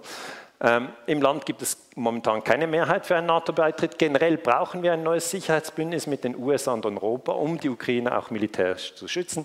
Ich werde als Präsident für dieses Bündnis kämpfen und sofort die Gespräche aufnehmen. Der kam erst im Mai, wurde der reingeputscht und er hat sehr gut verstanden, dass er nur nur mit Hilfe der Amerikaner überhaupt ans Amt kam. Dann ist er nach Washington geflogen, hat vor dem Kongress sich bedankt. Das heißt, was Sie hier haben, ist ein geostrategischer Schachzug auf dem eurasischen Schachbrett. Auch amerikanische Analytiker, äh, zum Beispiel Leute, die lange im CIA gearbeitet haben, haben das durchaus verstanden, dass das ein CIA-Putsch war. Ein bekannter CIA-Putsch zum Beispiel war 1973 in Chile.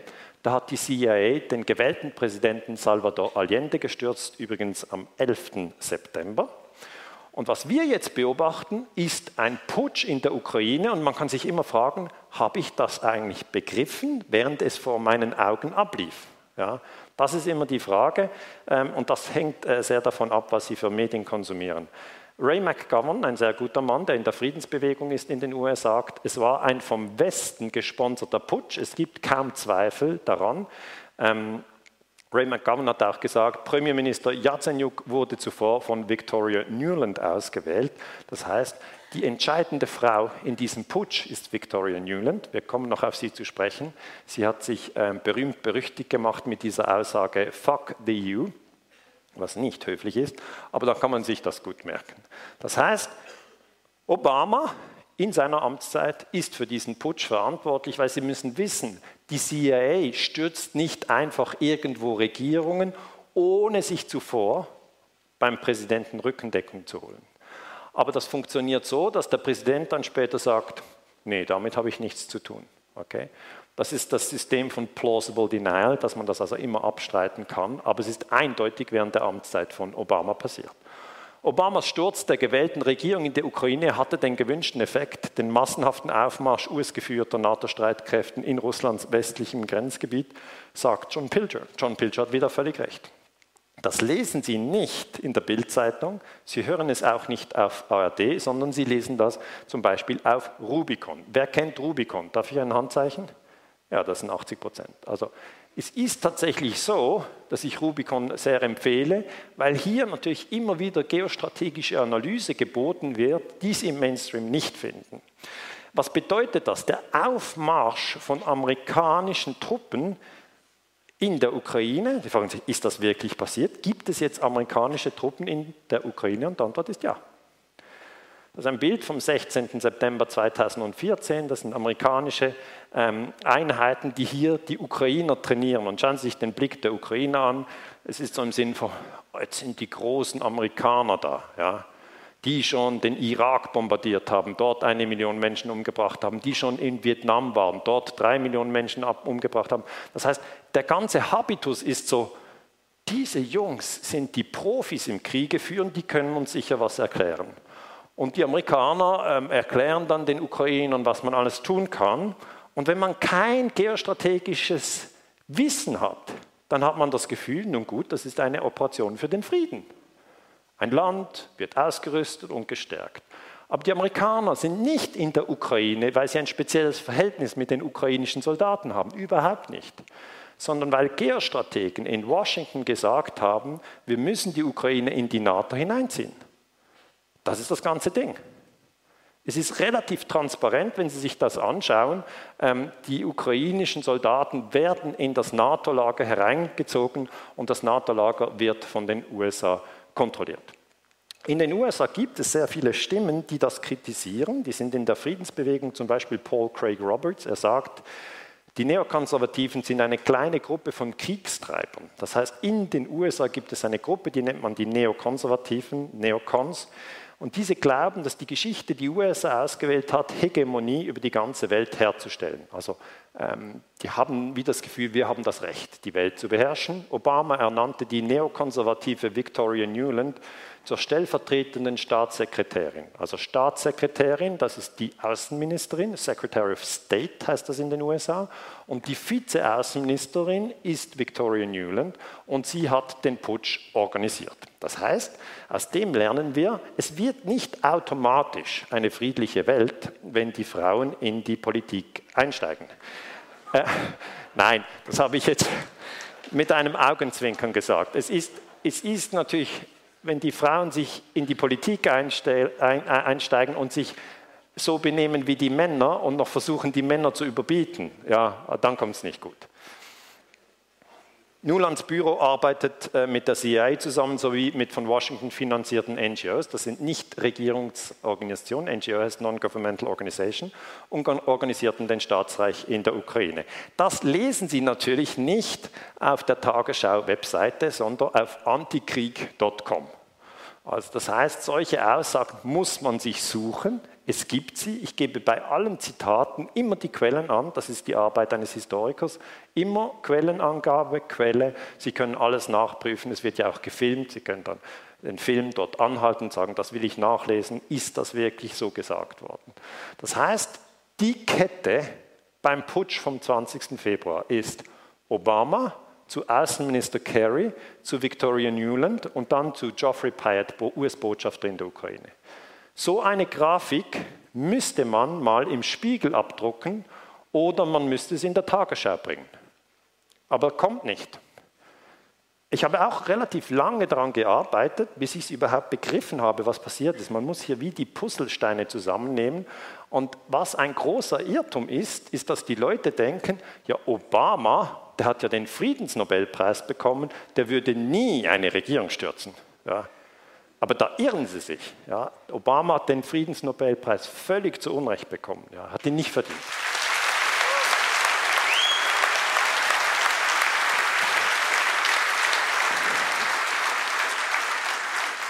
Und eigentlich wäre es interessant, eine Medienanalyse zu machen und sich zu sagen, ja, in welchen Medien wurde denn überhaupt gesagt, dass Obama einen Putsch gemacht hat in der Ukraine? Wo ist das zu lesen? Und dann geben Sie ein in dieser Suchmaschine Google, Sie können auch eine andere Suchmaschine nehmen, Sie werden dann übrigens überwacht, ja, wird alles gespeichert, was Sie machen, was Sie suchen etc. Aber geben Sie ein Barack Obama Putsch Ukraine. Und dann können Sie herausfiltern, Sie gehen dann auf die Funktion News, dann können Sie schauen, wo das überhaupt gekommen ist. Und eine Zeitung ist der Freitag, ja, die hat ähm, so berichtet, Obama bestätigt US-geführten Putsch in Kiew. Kiew ist die Hauptstadt der Ukraine. Und im, im, Lied, das ist immer der erste Satz, die Menschen lesen oft nur den Lied, ja, schauen das Bild an, die Schlagzeile und den Lied. Und im Lied steht dann, US-Präsident Barack Obama hat in einem TV-Interview bestätigt, dass der Staatsstreich in Kiew ein US-Deal war. 2. Februar 2015. Das hat der Freitag richtig kommentiert, aber ich habe es sonst praktisch nirgends gefunden. Einfach nirgends. Das heißt, stellen Sie sich mal vor, das Imperium macht einen Putsch in einem Nachbar Nachbarland. Das ist nicht gerade Polen, sondern das ist zwei Ecken weiter. Aber Sie in Leipzig hätten das doch mitbekommen müssen, ja, dass Obama diesen Putsch macht. Weil Sie bekommen immer alle wichtigen News, ja, wer jetzt gerade Germany's Next Topmodel geworden ist. Und, und das heißt, dann müssen doch diese Informationen zu Ihnen gelangen. Und wenn sie nicht zu Ihnen gelangen, dann müssen Sie Ihre Informationsstruktur anschauen und sagen, was ist eigentlich los? Das ist irgendwie verstopft, da stimmt was nicht das, was ich dann machen muss als Historiker, ich muss die genaue Formulierung von Obama haben. Wenn ich die Mitteilung in der Freitag habe, gehe ich dem nach. Und die Quelle ist ein Interview auf YouTube, wo Obama mit CNN spricht. Und ich lese zuerst das englische Original. Obama sagt zum CNN-Journalisten, Putin was caught off balance by the protests in the Maidan. Maidan ist der Platz in der Ukraine, äh, in Kiew, wo die äh, Demonstranten äh, sozusagen sich versammelt haben. And Yanukovych then fleeing after we had brokered the deal to transition power in Ukraine. Okay? Das muss man jetzt ganz genau übersetzen. Die Übersetzung hier unten ist von mir. Putin wurde durch die Proteste auf dem Maidan auf dem falschen Fuß erwischt. Das heißt, Putin was caught off balance by the protests in the Maidan. To be caught off balance heißt einfach, dass Sie, wenn Sie als Boxer einen Schlag bekommen und Sie stehen auf dem falschen Fuß oder als Torwart stehen Sie auf dem linken Fuß, ja, und, und der Ball, jetzt muss ich gut überlegen, auf jeden Fall stehen Sie falsch, der Ball geht dann, und der Ball geht dann rein. Okay, das ist off balance. Und dann sagt er, ähm, and Janukowitsch then fleeing, das ist der damals gewählte, demokratisch gewählte Präsident, Janukowitsch, heißt, ähm, Janukowitsch ist geflohen. Und dann kommt die entscheidende Passage, after we had brokered the deal to transition power. To broker a deal to transition power habe ich so übersetzt, nachdem wir einen Deal zur Machtübergabe ausgehandelt hatten. Jetzt ausgehandelt haben sie das nicht ähm, mit ähm, Janukowitsch, sondern eigentlich mit der Opposition. Die Amerikaner gingen in die Ukraine, haben der Opposition angeboten, ihr könnt äh, die neue Regierung werden, wollt ihr das? Dann gibt es verschiedene Oligarchen, die wollen alle Präsident werden. dann sagen wir, okay, du kannst Präsident werden, ähm, wir helfen euch. Das ist der Deal. Und das, was die Medien machen müssten, ist das transparent zu machen. Aber es ist überhaupt nicht transparent. Das müssen Sie selber suchen. Sie finden das dann Farid Zakaria Obama CNN Interview. 3. Februar 15. Das heißt, erste Hierarchieebene ist Obama. Von Obama geht es zu Außenminister John Kerry. John Kerry hat sich hier in München mit den Menschen gezeigt, welche die USA als neue Politiker in der Ukraine installierten. Okay? In München gibt es immer die Sicherheitskonferenz und da machen die USA eine Kommunikation, um zu zeigen, das sind unsere Jungs. Und die werden dann später Präsidenten und Außenminister. Hier das Bild, 18 Tage vor dem Putsch, John Kerry macht den Handshake mit Vitali Klitschko, das ist ja der bekannte Boxer, und Arseni Yasenyuk steht da rechts und links steht Poroschenko. Die Stimmung ist ausgelassen fröhlich. ähm, wenn Sie die Bilder anschauen, ja, ich weiß nicht, ob Sie es entziffern können, aber da wird mit doppelten Karten gespielt. Ganz klar. Der Mann ganz rechts wird später Premierminister. Der Mann ganz links, Poroschenko, wird Präsident. Die werden installiert. Klitschko wird leider nur Bürgermeister. Der war dann enttäuscht. Ja, der wäre gern Präsident geworden oder Premierminister, wird er nur Bürgermeister, aber so ist es. Jetzt von John Kerry im Außenministerium geht es zu Victoria Newland. Die ist im Außenministerium zuständig für Europa. Okay? Jede Regierung ist hierarchisch organisiert und von ihr geht es zum amerikanischen Botschafter in der Ukraine, das ist Geoffrey Pyatt. Und nachdem Poroschenko Präsident wird, geht er natürlich zu Victoria Newland, er geht zu Geoffrey Pyatt und im Hintergrund haben sie wieder John Kerry. Das heißt, diese Sache ist ziemlich transparent, das ist Juni 2014 nach dem Putsch. Jetzt haben Sie mal die Befehlskette. Das Interessante ist jetzt, dass Victoria Newland ein Telefonat geführt hat äh, mit Geoffrey Pyatt. Also sie ist in den USA, fliegt hin und her über den Atlantik. Geoffrey Pyatt ist der US-Botschafter in der Ukraine, der ist in Kiew in der amerikanischen Botschaft vor Ort und ist zuständig für den Putsch. Jetzt die zwei telefonieren und dieses Telefon wird abgehört. Okay? Das heißt für Sie, merken Sie sich das, auch Ihre Telefone werden abgehört. Alles wird abgehört. Also wenn Sie mal ein vertrauliches Gespräch führen wollen, setzen Sie sich an einen Wasserfall. Okay, kann man nicht gut abhören. Wenn Sie keinen Wasserfall haben, gehen Sie in Laub, das raschelt.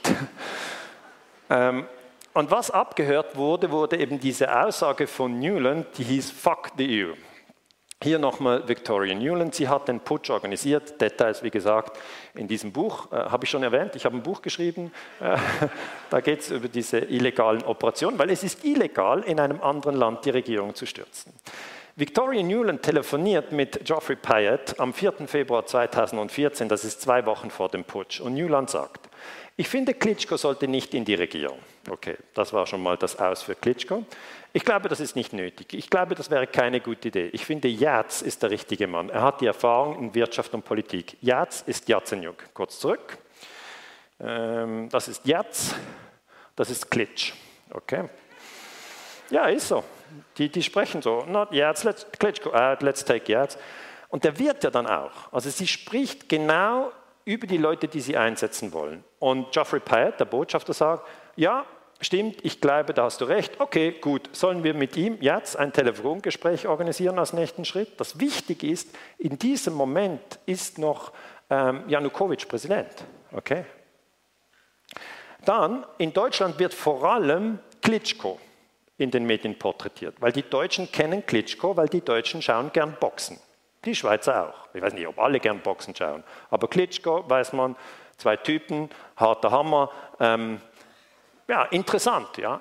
Vertrauenswürdig eigentlich, sagt man die, weil sie kämpfen mit freiem Oberkörper. Das ist ein Zeichen unter Männern, keine Tricks, keine Waffen. Klitschko ist ein Anführer der Proteste auf dem Maidan, das sieht man, das ist öffentlich. Was man nicht sieht, ist, dass er insgeheim auf das engste mit der amerikanischen Botschaft zusammenarbeitet und auf einen Putsch hinsteuert. Das heißt, er spielt mit verdeckten Karten. Das ist Foulspiel. Ja. Vielleicht haben Sie das jetzt an der Fußball-WM gesehen. Das ist dieser Video Assistance Referee. Okay? Der kommt dann ein und sagt, wir müssen das nochmal im Bildschirm anschauen, was da genau passiert ist. Und das hätten wir hier in der Ukraine auch gebraucht. Nochmal genau hinschauen, was macht Klitschko und dann wird man sehen, Foulspiel. Das Gespräch geht weiter. An diesem Moment sagt Victoria Newland, sie spricht mit Geoffrey Pyatt, was machen wir mit der Ukraine? Und sie sagt, die UNO könnte helfen, diese Sache festzumachen. Und weißt du was? Scheiß auf die EU. Auf Englisch, the UN could help glue this thing. And you know what? Fuck the EU. Und Pyatt, der Botschafter, sagt, klar, sicher. Also das ist das laufende Gespräch. Fuck the EU. Okay, sure. Ich glaube, wir müssen schauen, dass die Sache solide wird. Denn wenn das mehr Höhe gewinnt, kannst du dir sicher sein, dass die Russen versuchen werden, es insgeheim zu sabotieren. Das heißt, die Ukraine ist nur das Schachfeld. auf dem die Russen und die Amerikaner ihr Spiel spielen. Es geht überhaupt nicht um die Ukrainer. Die denken, es geht um uns. Ja, es geht nicht um sie. Es geht in Afghanistan auch nicht um die Afghanen, sondern es sind die Stellvertreterkriege, die dort geführt werden. Natürlich, Fuck the EU war eine Beleidigung für die ganze Europäische Union. Und Deutschland ist in der Europäischen Union das mächtigste Land. Also ist natürlich die Frage, wie hat Angela Merkel reagiert? Weil das kam am 4. Februar raus, wurde abgehört, kam in die Medien. Meiner Meinung nach hat der russische Geheimdienst das abgehört. Merkel kam unter Zugzwang. Und dann hat sie gesagt, Fuck the EU ist inakzeptabel. Da hat sie so richtig Druck gemacht.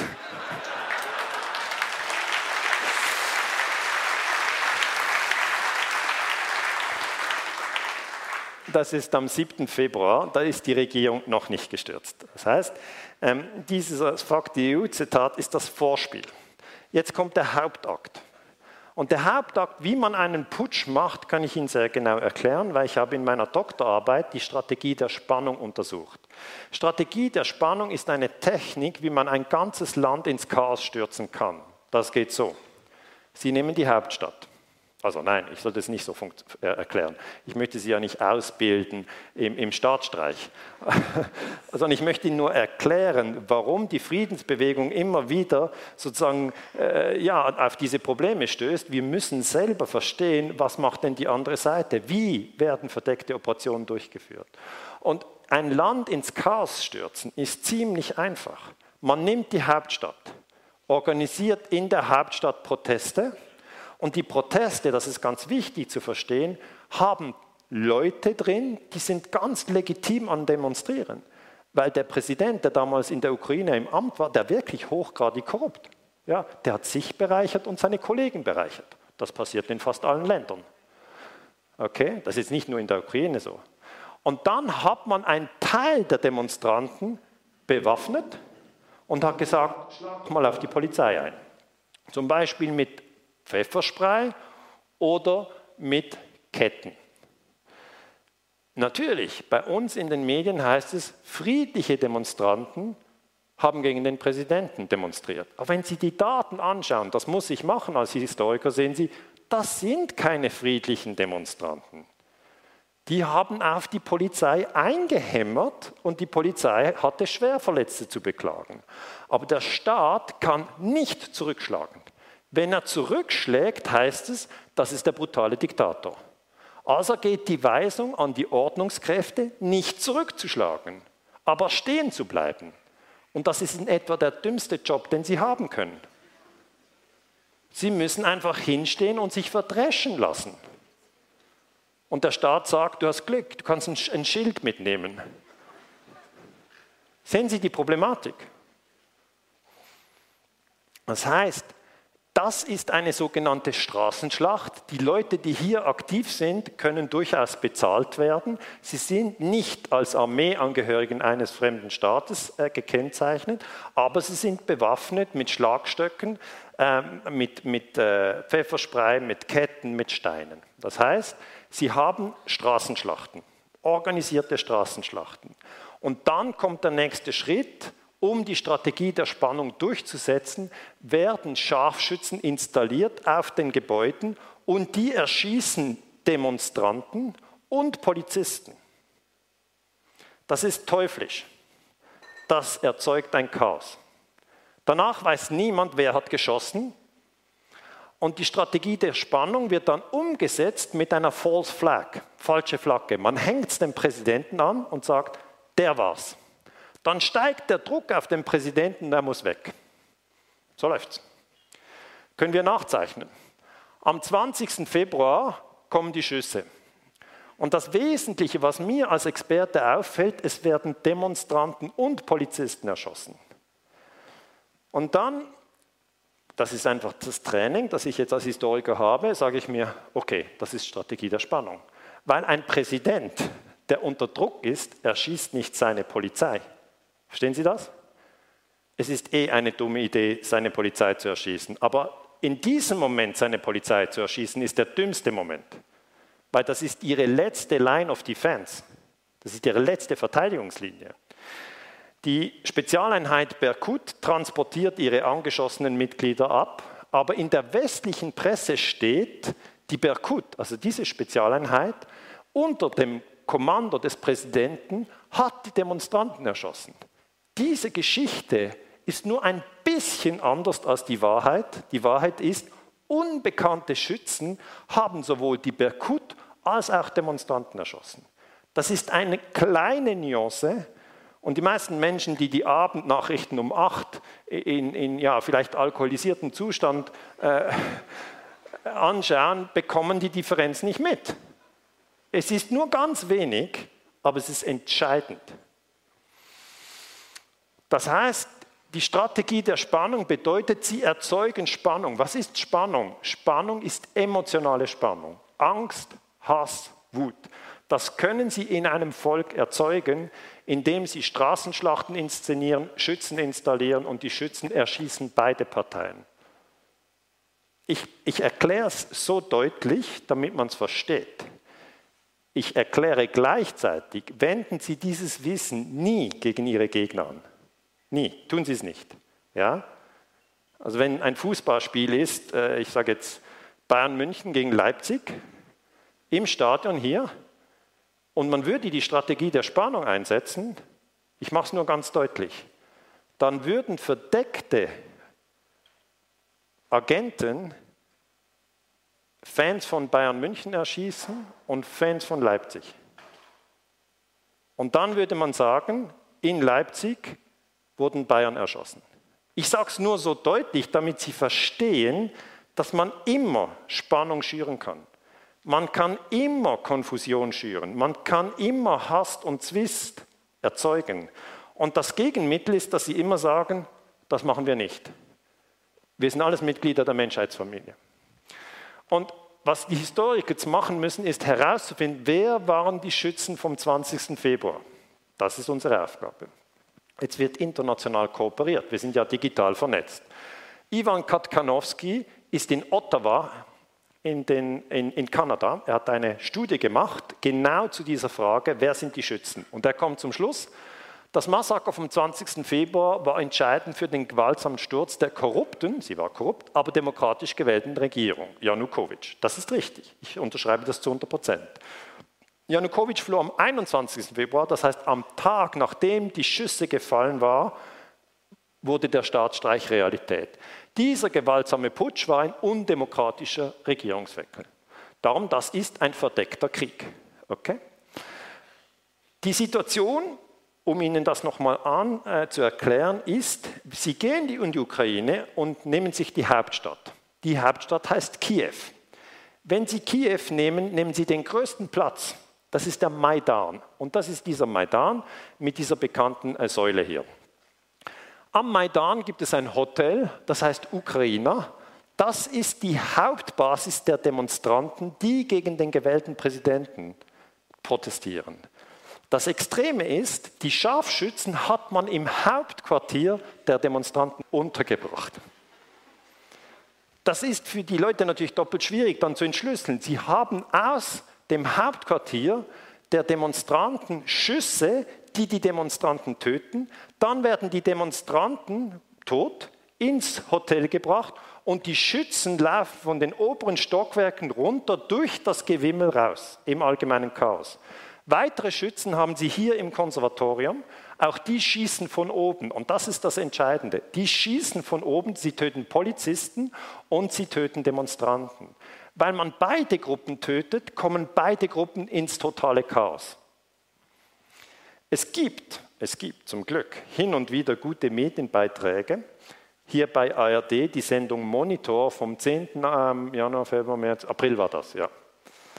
Und äh, das war wirklich eine ausgezeichnete Sendung. Ich sage, es sind nicht alle, Poliz äh, nicht alle Journalisten sozusagen äh, blind, ja? sondern hier hat der Journalist richtig gefragt, wer ist verantwortlich für das Blutbad, dem am 20. Februar Dutzende von Demonstranten und Polizisten zum Opfer fielen und das schließlich auch zum Sturz von Präsident Janukowitsch führte. Wer also waren die Todesschützen auf dem Kiewer Maidan? Präzis Genau diese Frage muss man beantworten. Äh, ein Lehrer von mir, das war ein Physiklehrer, hat mir vor Jahren gesagt, das Wesentliche ist, dass man die richtigen Fragen stellt. Die Antworten findet man schon. Aber wenn man nicht fähig ist, die richtige Frage zu stellen, kann man ein Phänomen nicht analysieren. Und hier steht die ARD die richtige Frage. Und weil ja Deutschland in dieser ganzen Sache sozusagen als Nachbarland extrem betroffen ist, müssten die staatlich-rechtlichen diese Sache aufklären. Dass Janukowitsch auf die eigenen Leute hat schießen lassen, ist unwahrscheinlich. Eine gute, eine korrekte Einschätzung. Dann in dieser Sendung kommen Augenzeuge zur Sprache, wie dieser Mikola, das war ein Demonstrant, und er sagt, es waren Schüsse in den Rücken. Am 20. Februar wurden wir von hinten beschossen, vom Hotel Ukrainer. Das war seine eigene Homebase. Okay? Das ist wie wenn Sie von zu Hause erschossen werden, während Sie im Garten sind mit Ihren Freunden. Das waren Söldner, das waren Profis.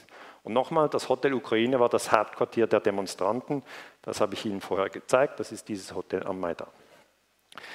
Dann Stefan Stuchlik, den ich nicht persönlich kenne, aber der vor Ort recherchiert hat, hat auch eine sehr gute Arbeit gemacht. Das heißt, Sie haben noch einige wenige professionell arbeitende Journalisten, die Ihnen die wirklich wichtigen Themen analysieren.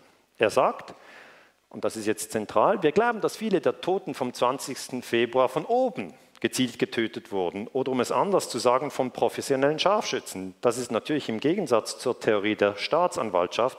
Der Großteil der Berkut-Truppe befand sich nach allgemeiner Meinung unten auf der Straße. Also die Staatsanwaltschaft ist natürlich die Staatsanwaltschaft der neuen Regierung in der Ukraine, die überhaupt erst durch den Putsch ins, in die Regierung gekommen ist. Die will das nicht untersuchen, okay?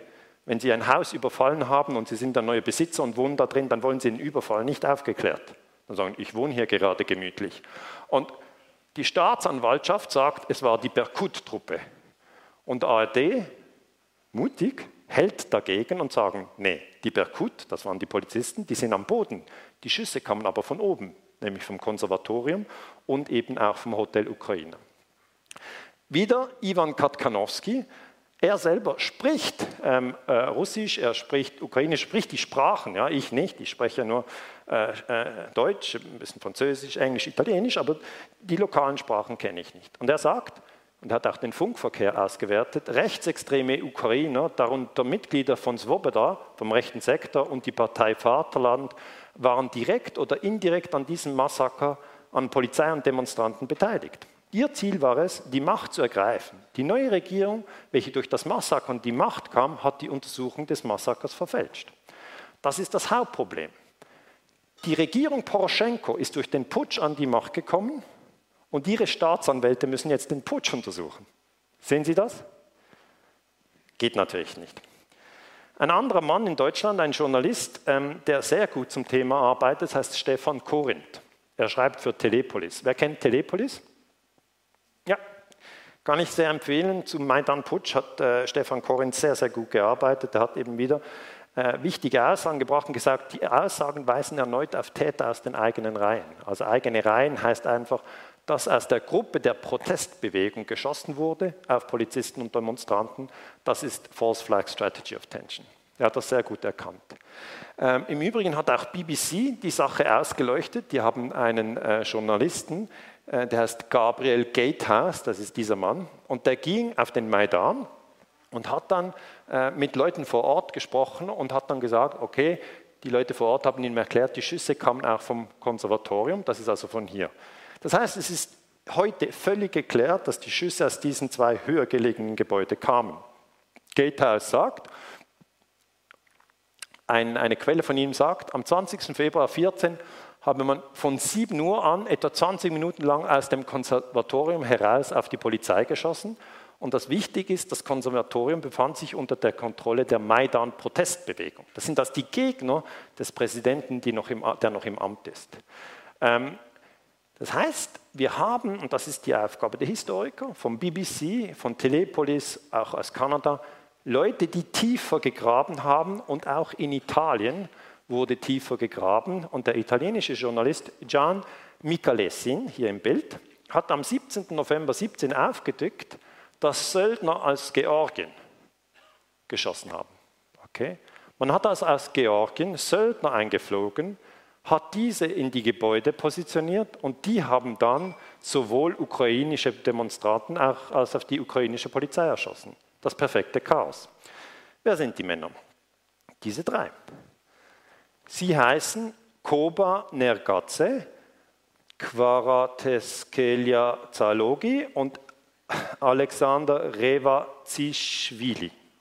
Okay, ob ich das richtig ausspreche, sei mal dahingestellt. Aber diese Männer haben jetzt ihr Schweigen gebrochen und haben gesagt, wir wurden bezahlt, und zwar ist das sehr wenig Geld, das die bekommen haben, ein paar tausend Euro.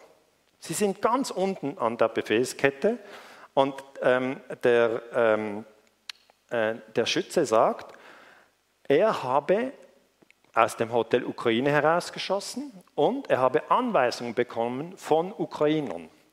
Und zwar von einem Ukrainer, der heißt Paschinski. Und dieser sagte, Paschinski sagte, die Gefahr besteht jetzt, dass Berkut das Gebäude stürmen werde. Paschinski sagte uns, wir sollten schießen. Wir mussten sowohl auf die Berkut wie auch auf die Demonstranten schießen. Das ist der Zeuge Alex, der selber geschossen hat. Okay? Und Sie sehen wieder, die Spaltung der Menschheitsfamilie sagt, läuft so, dass man sagt, schießt jetzt, sonst schießen die anderen. Okay? Also in dem Moment ist man unter Druck, alles ist im Chaos. Okay? Wir sitzen hier gemütlich, wir denken, wie kann denn das sein? Das kann durchaus sein. Die Lage ist angespannt, sie werden eingeflogen und dann heißt, schieß jetzt, schieß, er schießt beide. Und das ist natürlich das Teuflische. Hier Sergei Paschinski, er hat gemäß Alex den Auftrag gegeben, sowohl Demonstranten auch als Polizisten zu erschießen. Er hat nach dem Putsch, ähm, äh, wurde er Leiter der Präsidialadministration. Okay? Das heißt, durch den Putsch ist er an die Macht gekommen. Er wurde nicht Präsident, aber in der Regierung gibt es immer einen Schlüsselsekretär, wenn Sie so wollen. Und er hat dann in der Exekutive diese Position übernommen.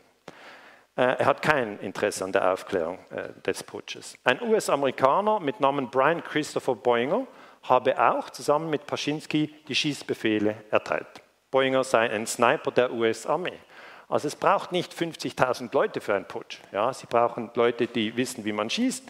Sie brauchen Leute, äh, die das Kommando ergeben. Und natürlich müssen sie dann die ganze Sache vertuschen, was nicht so schwierig ist, weil es ist ein totales Chaos. Und im Chaos können sie die Spuren immer gut verwischen. Das heißt, das wäre jetzt die Befehlskette des Putsches am 20. Februar 2014. Es fängt mit Obama an. Er schießt aber nicht. Okay? Dann geht es zu Kerry, er ist der Außenminister. Er schießt natürlich auch nicht. Von Kerry geht es zu ähm, Außenministerin, also nicht Außenministerin, stellvertretende Außenministerin Victoria Newland und dann geht es zum Botschafter. Der Botschafter ist in Kontakt mit den Ukrainern, die den Sturz wollen. Sie brauchen immer Leute vor Ort. Ja, in Chile, als die CIA den Allende gestürzt hat, hat ein Teil der Chilenen das nicht gewollt. Ja, ein General Schneider hat gesagt, ihr könnt Allende nicht stürzen, dann hat die CIA äh, diesen General ermordet und danach haben sie Pinochet installiert. Dann geht es weiter, ein amerikanischer Soldat, vermutlich ist das ein falscher Name, aber der ist vor Ort. Und unten haben sie dann wirklich die Männer, die die Drecksarbeit machen. Irgendjemand muss am Abzug ziehen. Das sind aber nicht die Entscheidungsträger. Sie tragen ihren Teil der Verantwortung, aber insgesamt müsste man die ganze Befehlskette analysieren. Und natürlich wird das in der Ukraine gemacht. Nikolai Azarov, der eben frühere Ministerpräsident, der gestürzt wurde, hat ein Buch geschrieben, Ukraine, die Wahrheit über den Staatsstreich. Und in diesem Buch sagt er, es sei ein geplanter Staatsstreich der USA gewesen. Die Amerikaner forcierten erkennbar die konfrontative Entwicklung die politischen Maidan-Führer, zum Beispiel Klitschko, gingen in der US-Botschaft ein und aus und holten sich dort ihre Befehle. Victoria Newland, hier im Bild, Fuck the EU, vom US-Außenministerium habe Azarov sogar direkt ins Gesicht gesagt, dass sie lieber Arseni Yasenyuk als ihn im Amt des Ministerpräsidenten sehe, was dann auch umgesetzt wurde.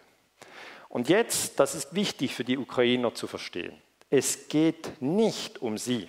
Okay? Es sei nie wirklich um die Ukraine gegangen, sondern der Westen habe innerukrainische Konflikte immer nur als Hebel in der Auseinandersetzung mit Russland benutzt. Da kommen wir wieder zurück auf die NATO-Osterweiterung, wir kommen zurück auf Eurasien, wir kommen zurück äh, auf, die, äh, auf, die, auf die geostrategische Situation. Ja, die Ukraine war nur der Keil in der strategischen Operation der Amerikaner, einen eurasischen Wirtschaftsraum von Westeuropa bis Wladiwostok zu verhindern. Also das müssen Sie verstehen. Hier in Leipzig sind Sie luftlinienmäßig ziemlich nahe an der Situation und Sie müssen zumindest die geostrategische Lage verstehen. Es ist völlig verrückt, dass die Amerikaner einen Putsch machen und die EU dann ein Embargo gegenüber den Russen verhängt. Das ist einfach, ich habe es schon gesagt, das ist wie wenn, wenn Leipzig das 1-0 schießt und in der Zeitung heißt es dann, Bayern hat 1-0 gewonnen. Das ist eben falsch gezählt, oder? Und dann müsste man natürlich in diese Analyse einsteigen und sagen, war es ein CIA-Putsch? Meiner Meinung nach ja. Ich sage das deutsch und deutlich, aber Sie müssen sich natürlich fragen, wie viele Leute sagen das überhaupt öffentlich? Und natürlich weiß ich jetzt schon, dass ich dann wieder kritisiert werde, was auch immer. Mir ist langsam egal, okay? Ich mache meine Forschung und nach bestem Wissen und Gewissen bringe ich meine Resultate.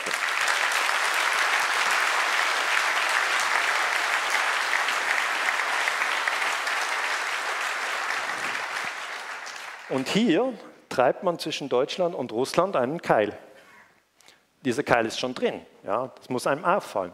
Und natürlich beobachten die Russen das. Ja. Die Russen sehen das. Ist doch ganz klar. Die Russen haben auch ihren Geheimdienst. Der Geheimdienst weiß genau, dass die Amerikaner den Putsch gemacht haben. Und der russische Geheimdienst sagt sich, Moment, jetzt kommt die NATO immer näher. Wir verlieren auf der Krim unsere Schwarzmeerflotte. Das ist die Krim, mit der Ukraine verbunden. Hier ist die russische Schwarzmeerflotte, das ist das Schwarze Meer. Und die Russen wollen natürlich den Zugang hier durch den Bosporus zum Mittelmeer. Ja, aber die Russen haben das Problem, ihre ganze Flotte ist im gefrorenen Gebiet. Immer doof. Ja? Können sie nicht losfahren. Und dann haben sie natürlich äh, einen Hafen in Syrien, dort wird Assad fast gestürzt, das haben die Russen jetzt verhindert. Dann haben sie einen Hafen, äh, äh, nicht gerade am Mittelmeer, sondern am Schwarzen Meer. Wenn sie da aber raus wollen, müssen sie bei der Türkei durch. Ja, die Türkei kann natürlich da diese Meerenge immer schließen, weil das ist Türkei und das ist Türkei. Das ist Europa und das ist Asien, sagt man. Gut, also die Russen haben dann gesagt, unsere Schwarzmeerflotte hier aus Sevastopol, die bekommt ihr nicht. Das heißt, sie haben sofort nach diesem Putsch haben sich die Krim gesichert. Das ist wie Schach. Sie sehen, der Putsch kommt und zack, kommt schon der Gegenzug. Die Russen haben am 16. März eine, Ab, eine, Abstimmung in der Krim durchgeführt und die Krim hat für den Austritt aus der, aus der Ukraine gestimmt und für den Anschluss an Russland. Danach ging es schnell. Die Russen haben gesagt, sie haben gemäß eigenen Angaben erst nach dem Sturz von Janukowitsch am 23. Februar den Auftrag gegeben, mit der Rückholung der Krim zu beginnen. Das heißt, bis zu diesem Staatsstreich, so Putin, haben wir nie daran gedacht, die Krim von der Ukraine zu teilen. Das wäre auch nicht nötig gewesen, weil natürlich der vorherige Präsident unter russischem Einfluss stand. Aber als Sie sehen, dass der Präsident ausgetauscht wird, merken Sie, wir müssen uns mindestens einen Teil sichern. Und schon am 18. März unterzeichnet Putin und Vertreter der Krim den Vertrag zur Sezession. Heute gehört die Krim zu Russland. Und hier steigen die westlichen Medien ein. Sie sagen, eines schönen Tages ist Russland aufgewacht. Putin wusste nicht, was er tun soll, da hat er die Krim überfallen. Und das ist ein Märchen. Es ist nicht wahr. Es ist richtig, wenn man kritisiert, dass die Abstimmung auf der Krim nicht wirklich lupenrein war, weil es gab ja russische Soldaten auf der Krim.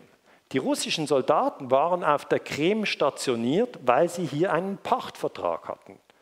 Und die russischen Soldaten haben natürlich, das kann man argumentieren, die Bevölkerung beeinflusst in der Abstimmung. Trotzdem, auch der Putsch, der vorher passierte, war keinerweise legal. Das heißt, wenn man über Legalität spricht, muss man zuerst über den Putsch und dann über die Sezession der Krim sprechen. Hier eine der besten Beobachterinnen, die Sie in Deutschland haben, ist äh, Gabriele Krone-Schmalz. Ich habe sie nie persönlich getroffen, aber sie hat richtig gesagt, dass diese Sezession der Krim falsch ähm, besprochen wurde, nämlich immer als Annexion. Sie sagt, alle haben sofort den Begriff Annexion gebracht, also alle Medienschaffenden in Deutschland. Dabei ist er völkerrechtlich falsch, weil Annexion ist die gewaltsame Landnahme, so wie Saddam Hussein fällt in Kuwait ein im August 1990. Das ist Annexion, Überfall, Besetzung. Sezession ist etwas anderes. Das Völkerrecht hat mindestens zwei widerstreitende Prinzipien. Unverletzlichkeit der Grenzen und das Selbstbestimmungsrecht der Völker. Beide sind gleich wichtig. Jetzt muss man von Fall zu Fall schauen, was schlägt was. Und es kann nicht sein, dass wir das Selbstbestimmungsrecht für bestimmte Gegenden der Welt akzeptieren, für andere Gegenden nicht. Das heißt, im Fall Kosovo ja, wurde ja die Selbstbestimmung als legal angeschaut, im Fall Krim wird sie als illegal angeschaut. Und das ist natürlich eine Manipulation ihrer Hirnwindungen. Und wenn man das begreift, ja, dann sieht man, okay, der Westen misst mit zweierlei Ellen. So, ja.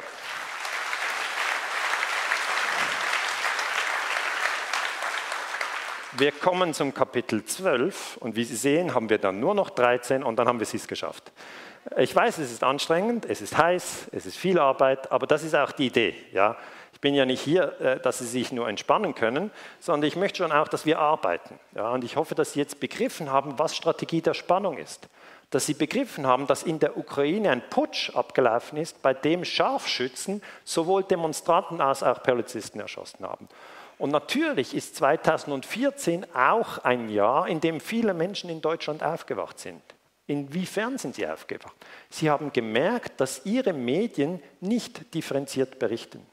Das war das Jahr, als die Medien massenweise Leserbriefe bekommen haben und die Leute sich beklagt haben und gesagt haben, wollt ihr mich einfach für doof verkaufen? Alles Putin böse, Putin böse, Putin böse? Kann ich nicht eine, eine ausgewogene Berichterstattung über die Ereignisse in der Ukraine haben? Einer, der das sofort erkannt hatte, war äh, Peter Scholl-Latour, den ich sehr schätze. Er hat 2000, ja, er ist verstorben.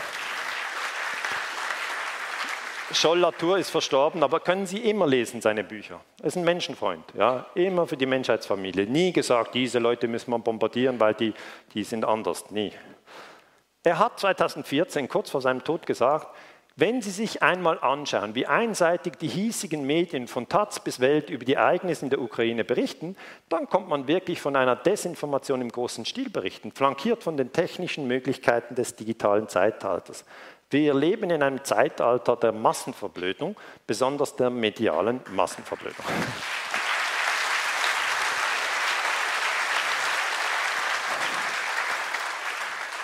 Neunter März. Ein Monat, nicht einmal ein Monat nach dem Putsch. Er hat Natürlich, aus Erfahrung, weißt du, mit der, mit der Erfahrung erkennt man solche Putsche sofort, man sieht, wie berichtet wird und er konnte sofort urteilen. War natürlich sicher in seinem Urteil aus der Erfahrung heraus. Das heißt, Sie können Peter Schollatur immer noch eingeben auf YouTube, das kann man sich immer anhören, immer interessant.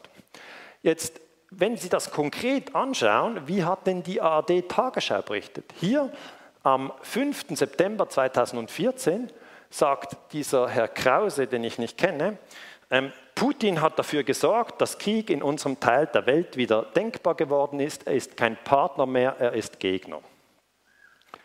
Das ist totaler Schrott, okay? Was ist jetzt mit dem Herr Krause los? ja, muss man sich fragen.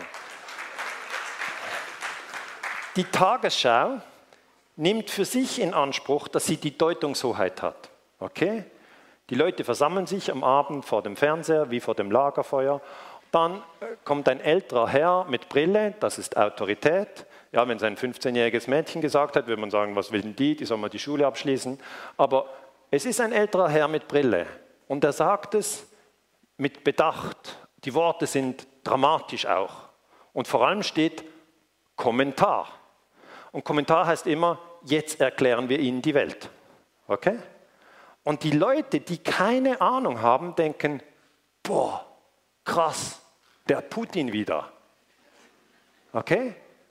Putsch, Scharfschützen, Strategie der Spannung, NATO-Osterweiterung, nichts. Total.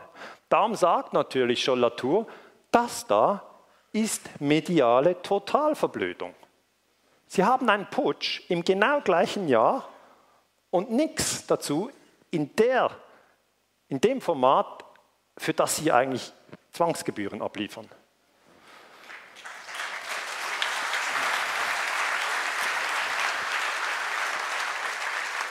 Und dann kommt es zu diesem Abschuss von MH17. Ja, das ist ein Flugzeug, das wurde abgeschossen. Da hieß sofort Putin was. Okay? Kann ich jetzt nicht äh, im Detail darauf eingehen, aber auch das völlig undurchsichtige Sache. Ja? Nach dem Putsch noch der Abschuss eines Passagierflugzeuges sofort, auch das war Putin. Überhaupt ist alles Putin, wenn irgendetwas passiert. Und der Spiegel schreibt dann, stopp Putin jetzt. Auch hier ganz krass, wie natürlich hier der Keil noch vertieft zwischen Deutschland und Russland getrieben wird, das wieder im geostrategischen Interessen der USA. Jetzt gehen wir noch zu Bild. Das ist immer mein Lieblingsblatt. Wenn Sie krasse Beispiele wollen für Propaganda, dann schlagen Sie die Bildzeitung auf. Da gibt es dann die Klitschko-K.O.-Kolumne. Bei Klitschko kennen die Leute und der schlägt ja die Leute K.O., der Mann mit dem Hammer. Jetzt am 20. Februar 14, da schießen die Scharfschützen Demonstranten und Polizisten. Da macht Bild die False Flag Strategy of Tension. Das heißt, sie hängt das ganze Massaker dem amtierenden Präsidenten an. Und wie hängt sie das an? Über Klitschko. Klitschko schreibt, die Welt darf nicht zuschauen, wie ein Diktator sein Volk abschlachtet. Das ist aber falsch. Er hätte schreiben sollen, die Welt darf nicht zuschauen, wie die CIA einen weiteren Putsch macht.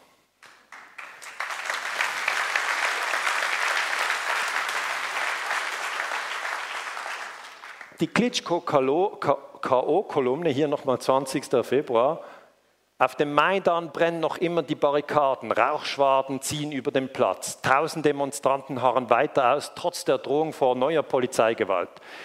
Gestern konnte jeder das blutige Werk von Präsident Janukowitsch konnte jeder das blutige Werk von Präsident Janukowitsch besichtigen. 30 Tote, mehr als 1500 Verletzte. In der Kapelle lagen hunderte Verletzte auf dem Boden. Ärzte erzählten mir, er ist immer der Augenzeuge, dass die Demonstranten nicht in öffentlichen Krankenhäusern behandelt werden konnten, weil sie dort die Festnahme fürchten müssen. Das heißt, die ganze Narrativ, das Geschichtsbild, das sie bekommen, ist, der Präsident erschießt sein Volk. Und das erzeugt natürlich bei jedem Bildleser, so im Sinn von, geht ja gar nicht. Und das ist aber die falsche Berichterstattung. Das ist nicht, was passiert ist, sondern wir haben Strategie der Spannung und Schüsse auf Demonstranten und auf Polizisten. Das ist bewiesen. Das ist nur Propaganda. Geht halt immer lang, äh, das auseinanderzufäden. Die Leute sagen mir, meine Güte, Herr Ganser, ich habe echt nicht der Zeit, das alles auseinanderdröseln. Was soll ich denn machen, wenn ich meine eigene Medienkompetenz stärken will? Dann sage ich immer, hören Sie Vorträge, lesen Sie Bücher. Okay? Die Leute sagen immer, ja gut. Einige haben mir gesagt, das ist jetzt aber auch nicht eine unabhängige Einschätzung. Sie halten doch Vorträge und verkaufen Bücher.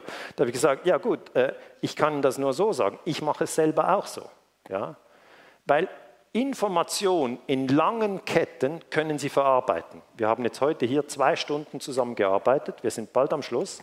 Und dann können Sie etwas verstehen. Wenn Sie aber die Dinge im 10-Sekunden-Takt oder im 2-Minuten-Takt aufnehmen, werden Sie überhaupt nichts verstehen. Einfach gar nichts. News funktioniert nicht. Fernseher funktioniert nicht. Es funktioniert einfach nicht. Es ist ein Trugschluss, wenn Sie in die Röhre blicken und sagen, ich bilde mich gerade weiter.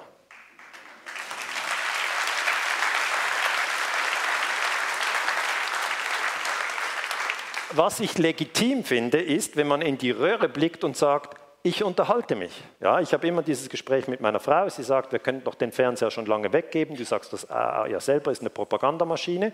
Und ich sage, das können wir eben nicht wegen der Champions League. Und, und, und und ich schaue so gerne Fußball, ja, aber ich würde nie sozusagen mir dann etwas vormachen und sagen, ich bilde mich hier gerade weiter, sondern ich weiß, ich ziehe mir hier einfach von Gazprom gesponserten Fußball äh, von Millionären rein, äh, die äh, sozusagen in die Luft springen und sagen, ich wurde gefault, ähm, äh, je nachdem, äh, wie die Sachlage gerade ist. Und Natürlich, viele Menschen sind konsequenter und haben ihren Fernseher schon weggegeben. Darf ich kurz in den Raum fragen, wer hat den Fernseher weggegeben? Völlig weggegeben? Okay, ja, das sind schon einige. Das werden immer mehr. Ich habe mir gesagt, wenn das 50 Prozent ist, dann trenne ich mich dann auch. Gut, kommen wir zum Schluss. Sie werden nicht überrascht sein, dass ich für das Gewaltverbot der UNO plädiere. Ich habe das schon am Anfang äh, Ihnen klar dargelegt. Wir sollten uns für das Gewaltverbot der UNO wirklich stark machen. Ja? Ähm, das Gewaltverbot bedeutet auch, dass man nicht in einem anderen Land die Regierung stürzen darf mit Scharfschützen. Das darf man nicht. Es ist hochgradig illegal. Der Putsch der USA in der Ukraine war illegal, vier Jahre her. Ähm, ja, man müsste darüber sprechen, es wäre notwendig, natürlich auch die Sanktionen gegenüber Russland aufzuheben, weil die hat man ja auf einer falschen Basis gemacht. Aber die Politiker heute sind so in ihrer Welt gefangen, dass sie sagen, ja, wenn ich jetzt sage, diese Sanktionen sind falsch, dann sage ich ja eigentlich, ich bin ein Vollidiot. Dann sage ich, ja, dieser Schritt wäre notwendig, aber...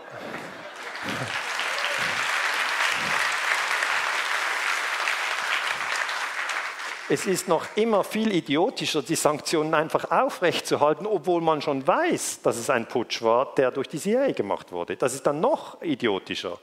Aber Sie kennen das, wenn jemand mal falsch fährt, sagt er, ich fahre geradeaus, irgendwann komme ich ja hinten herum äh, vielleicht wieder ans Ziel. Jetzt, die andere Sache, die ich Ihnen auch gesagt habe, ist dieses Prinzip der Menschheitsfamilie. Ich möchte Sie wirklich mit diesem Prinzip auch äh, sozusagen äh, weiter in, in ihr, ihr, Leben sozusagen unterstützen, dass Sie immer, wenn Sie, wenn Sie das Gefühl von Feindschaft haben, wenn Sie das Gefühl von Hass, von Misstrauen haben, und das hat jeder Mensch, ja, denken Sie nicht, das ist was Komisches, bin krank, sondern dass Sie sich dann daran erinnern, der andere ist auch Mensch. Der andere ist auch Mensch. Sie müssen nicht mit dem in die Ferien, aber respektieren Sie sein Leben, respektieren Sie seine Meinung. Er hat natürlich eine andere Meinung. Wir haben alle ganz verschiedene Meinungen, das ist auch völlig okay. Ähm, aber diese Idee, dass man die Länder spaltet, dass man die Religionen spaltet, dass man die Gruppen spaltet, das führt uns nur ins Chaos und das ist nicht im gemeinsamen Interesse für die nächsten 10 Jahre, 20 Jahre, 100 Jahre. Ähm,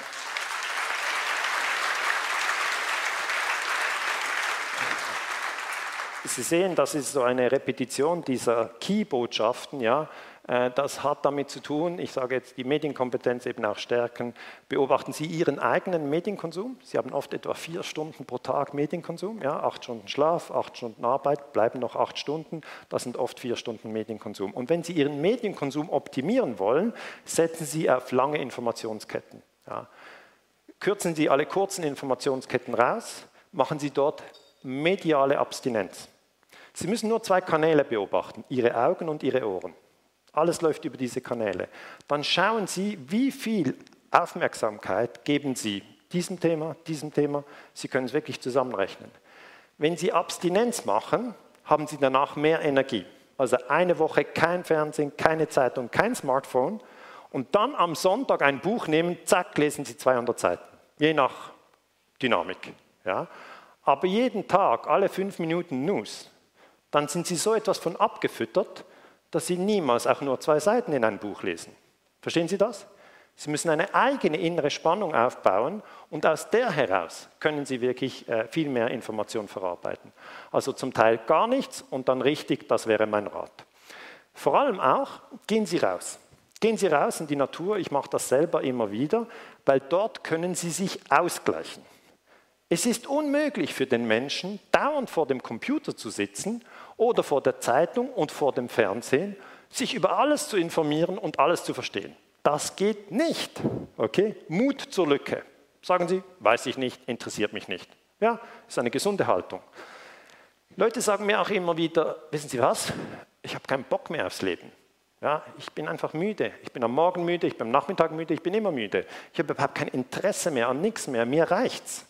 Dann sagen Sie, dann sage ich, frage die Leute, äh, welche Medien konsumieren sie, wie viel konsumieren sie? Und dann oft ist es ein ungesunder Medienkonsum und dann sagen sie, sage ich den Menschen, ich empfehle ihnen eine Mediendiät. Mediendiät? Leute, Mediendiät? Macht das schlank? Nein. Das bedeutet einfach, sie konsumieren keine Medien mehr. Keine Zeitung, kein YouTube, kein Internet, kein Smartphone, kein Radiowecker, gar nichts mehr.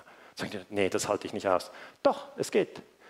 Weil das, was wir oft machen, ist, wir stehen früh morgens mit dem Radiowecker auf.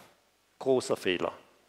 Um 6 Uhr schon kommen die Nachrichten, ein Terroranschlag in Madrid hat 62 Tote gefordert, dann darunter ein neunjähriges Mädchen. Ja, guten Morgen. Zum Mittagessen schlagen die Leute die Bildzeitung aus und lesen hier, lesen hier die Zeitung. Giftgasanschlag in Syrien. Das hilft bei der Verdauung, oder wie?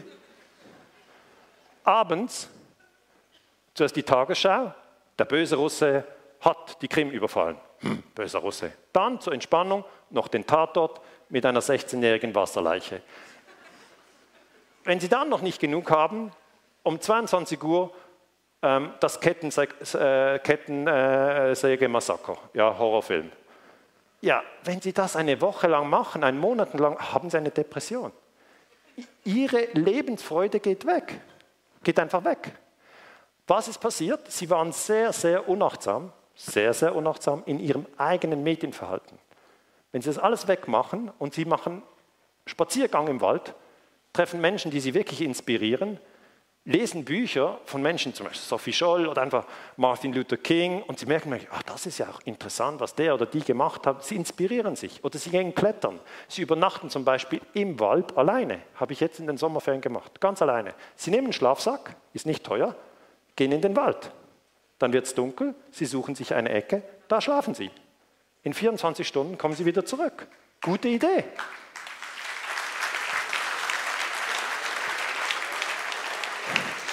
Leute sagen immer, ist das nicht gefährlich? Ich habe Angst, ich bleibe lieber zu Hause und schaue einen Horrorfilm. Das ist gefährlich. Ist nicht gefährlich im Wald, ist nicht gefährlich. Okay? Gehen Sie raus. Ohne, ohne diese Decke immer und den Boden, raus in die Natur. Schauen Sie den Sternenhimmel an. Schauen Sie sich das mal an. Der war schon lange da. Die NATO-Osterweiterung hat die Milchstraße überhaupt nicht beeinflusst. Und dann kann man sich entspannen. Dann merkt man, okay, alles ist in Ordnung. Hier eine Schneeflocke. Perfekte Symmetrie. Sobald Sie Ihre Achtsamkeit auf etwas anderes lenken, wird das die neue Realität. Haben Sie das schon gemerkt? Das ist das Gesetz der Achtsamkeit. Auf das, was, das, auf was Sie Ihre Achtsamkeit richten, verdoppelt, verdreifacht und verzehnfacht sich. Ich kann das wirklich erklären, dass ich das erst ja, vor einigen Jahren begriffen habe. Das ging so. Ähm, als meine Frau schwanger war, habe ich plötzlich überall schwangere Frauen gesehen. Es war. Und ich war so naiv. Ich habe gedacht, meine Güte, die haben irgendwie die gleiche Familienplanung. Ich habe nie schwangere Frauen gesehen, jetzt sehe ich sie überall. Im Tram war ich der Erste, der aufsteht. Wollen Sie nur? Wollen Sie Nee, ich bin nicht schwanger. Gut, das Heike. ähm, aber ich habe es halt wirklich überall gesehen. Ja? Dann wurden meine Kinder geboren, habe keine schwangeren Frauen mehr gesehen. Ist mir auch gar nicht aufgefallen. Es war einfach weg. Später habe ich ein Elektroauto gekauft. Ja, habe ich überall Elektroautos gesehen. Habe ich gesehen, okay, das ist der Tesla, das ist der BMW i3, Ah, das ist der Tesla P, Four-Wheel Drive. Ah, das ist das Modell X. Ah, das ist der iMIF. Ich habe sie überall gesehen. Zuvor alles einfach Autos, Diesel, Benzin, was auch immer. Ich habe es nicht gesehen. Das heißt, dann habe ich bemerkt, okay, das Gesetz der Resonanz bedeutet, für das, was Sie sich interessieren, das verdoppelt und verdreifacht sich. Und dann habe ich mir gesagt, okay, wenn ich mich jetzt für Symmetrie in der Natur interessiere, finde ich dann etwas? Und habe ich eine Übung gemacht. Eine Woche Symmetrie in der Natur suchen. Dann schauen Sie mal wirklich eine Sonnenblume von oben an. Sie sind baff erstaunt. Denken, meine Güte, da bin ich immer dann eben vorbeigerannt, weil ich war gerade der Putsch, der CIA in, CIA in Chile untersucht habe. Aber noch nie habe ich auch nur zwei Minuten lang eine Sonnenblume angeschaut. Es war mir einfach zu langweilig. Es hat mich nicht interessiert. Und da sage ich, es ist ganz wichtig, dass wir als Menschen nicht nur Krieg und Lüge untersuchen. Ja, ich mache ja das professionell schon seit vielen Jahren. Aber wenn Sie zum Beispiel meine YouTube-Videos anschauen, dann berechnet der Algorithmus von YouTube, dass Sie sich für internationale Politik und Verbrechen interessieren. Dann schlägt er Ihnen einen nächsten Film vor und einen nächsten. Und wenn Sie das eine Woche lang machen bis 5 Uhr morgens, haben Sie eine Depression. Das heißt, was Sie tun müssen, Sie müssen etwas anderes eingeben. Und dann eröffnet sich eine andere Welt. Permakultur, Ferrari, Tomatenzucht, was auch immer, Sie werden sehen, YouTube verdoppelt und verdreifacht den Einsatz. Es spiegelt nur Ihre Filterblase. Und jeder hat eine Filterblase. Die Medien tun so, ja, das ist etwas Neues. Nee, nee, das ist einfach unser Horizont. Und den können wir immer wieder verschieben. Und ich möchte Sie daran erinnern, dass ich natürlich jetzt im Vortrag schwierige Themen angesprochen habe. Das ist so. Der Mensch wird traurig, wenn er das sieht. Lüge, Gewalt, ist unschön. Aber insgesamt, das wäre die gute Nachricht, bin ich völlig davon überzeugt, dass das Universum in Ordnung ist. Die meisten Menschen wollen gar nicht aufstehen und irgendjemanden enthaupten. Okay? Ja. Schauen Sie mal in Ihrem Umkreis. Die meisten wollen das nicht. Die Menschen sind sehr liebenswürdige Menschen. Sie sind träge, ja.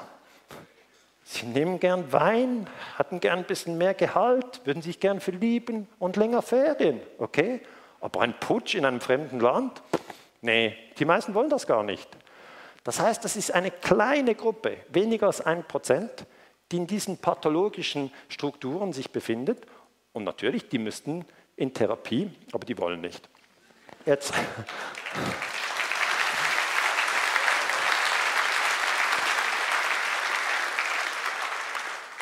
Ich möchte sie so nach Hause entlassen, dass sie mit einem guten Gefühl gehen, dass sie sagen, okay, eigentlich stimmt es, vieles ist in Ordnung.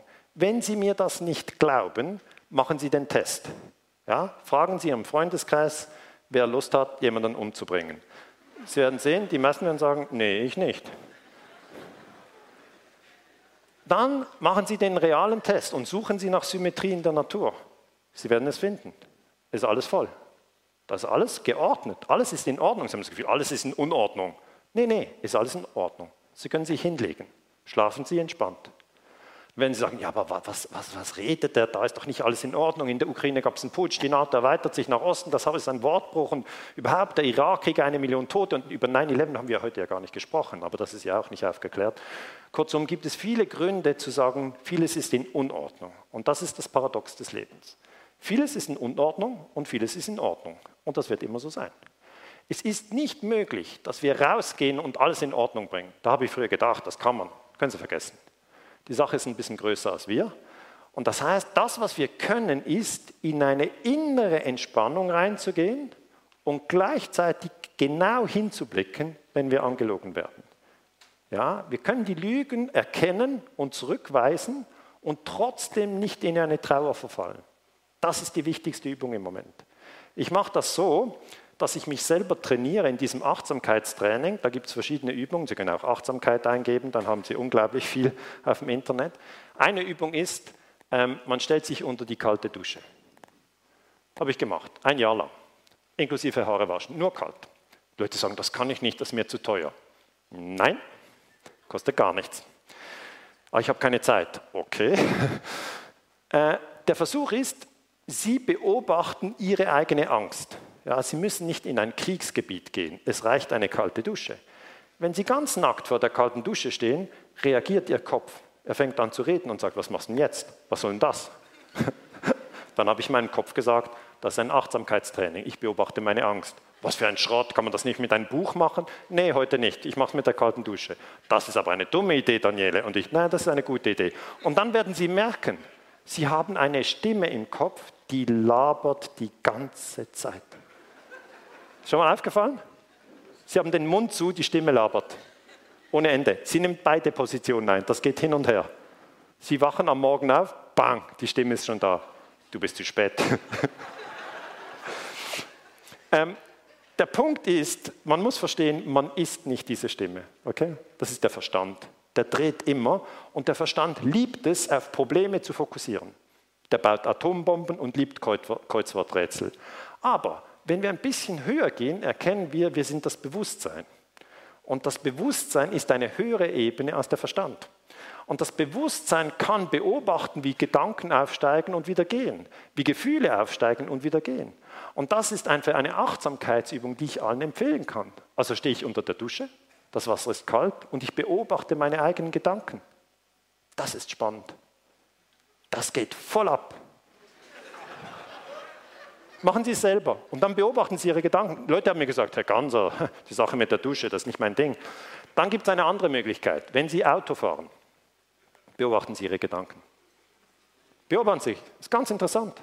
Sie sind ganz alleine im Auto, kennen Sie das? Sie fahren, und bei mir ist das so, ich bin so ungeduldig, denke ich, Mann, was fährt der hier? 50, was ist denn hier? Ah, 50. Trotzdem, oder? Ja, das ist der Verstand der dreht immer durch. Wenn er es brisant hat, müssen alle weg. Und wenn wehe, jemand nimmt den Parkplatz, das ist fast schon Grund für den Dritten Weltkrieg.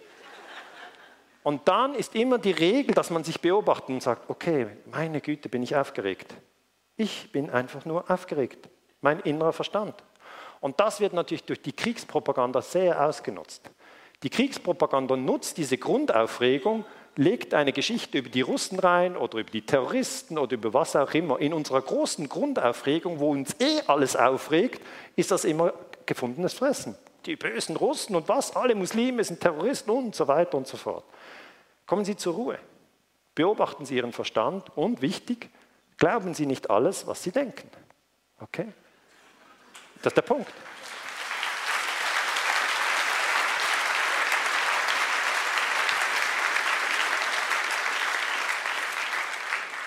Ja, somit bin ich am Schluss. Nochmal fünf Dinge. Der Präsident von China heißt Xi. Im UNO-Sicherheitsrat gibt es fünf Vetomächte. USA, Russland, China, Frankreich, Großbritannien. Am 20. Februar 2014 gab es einen Putsch in der Ukraine. Scharfschützen haben sowohl Demonstranten als auch Polizisten erschossen. Das war Strategie der Spannung.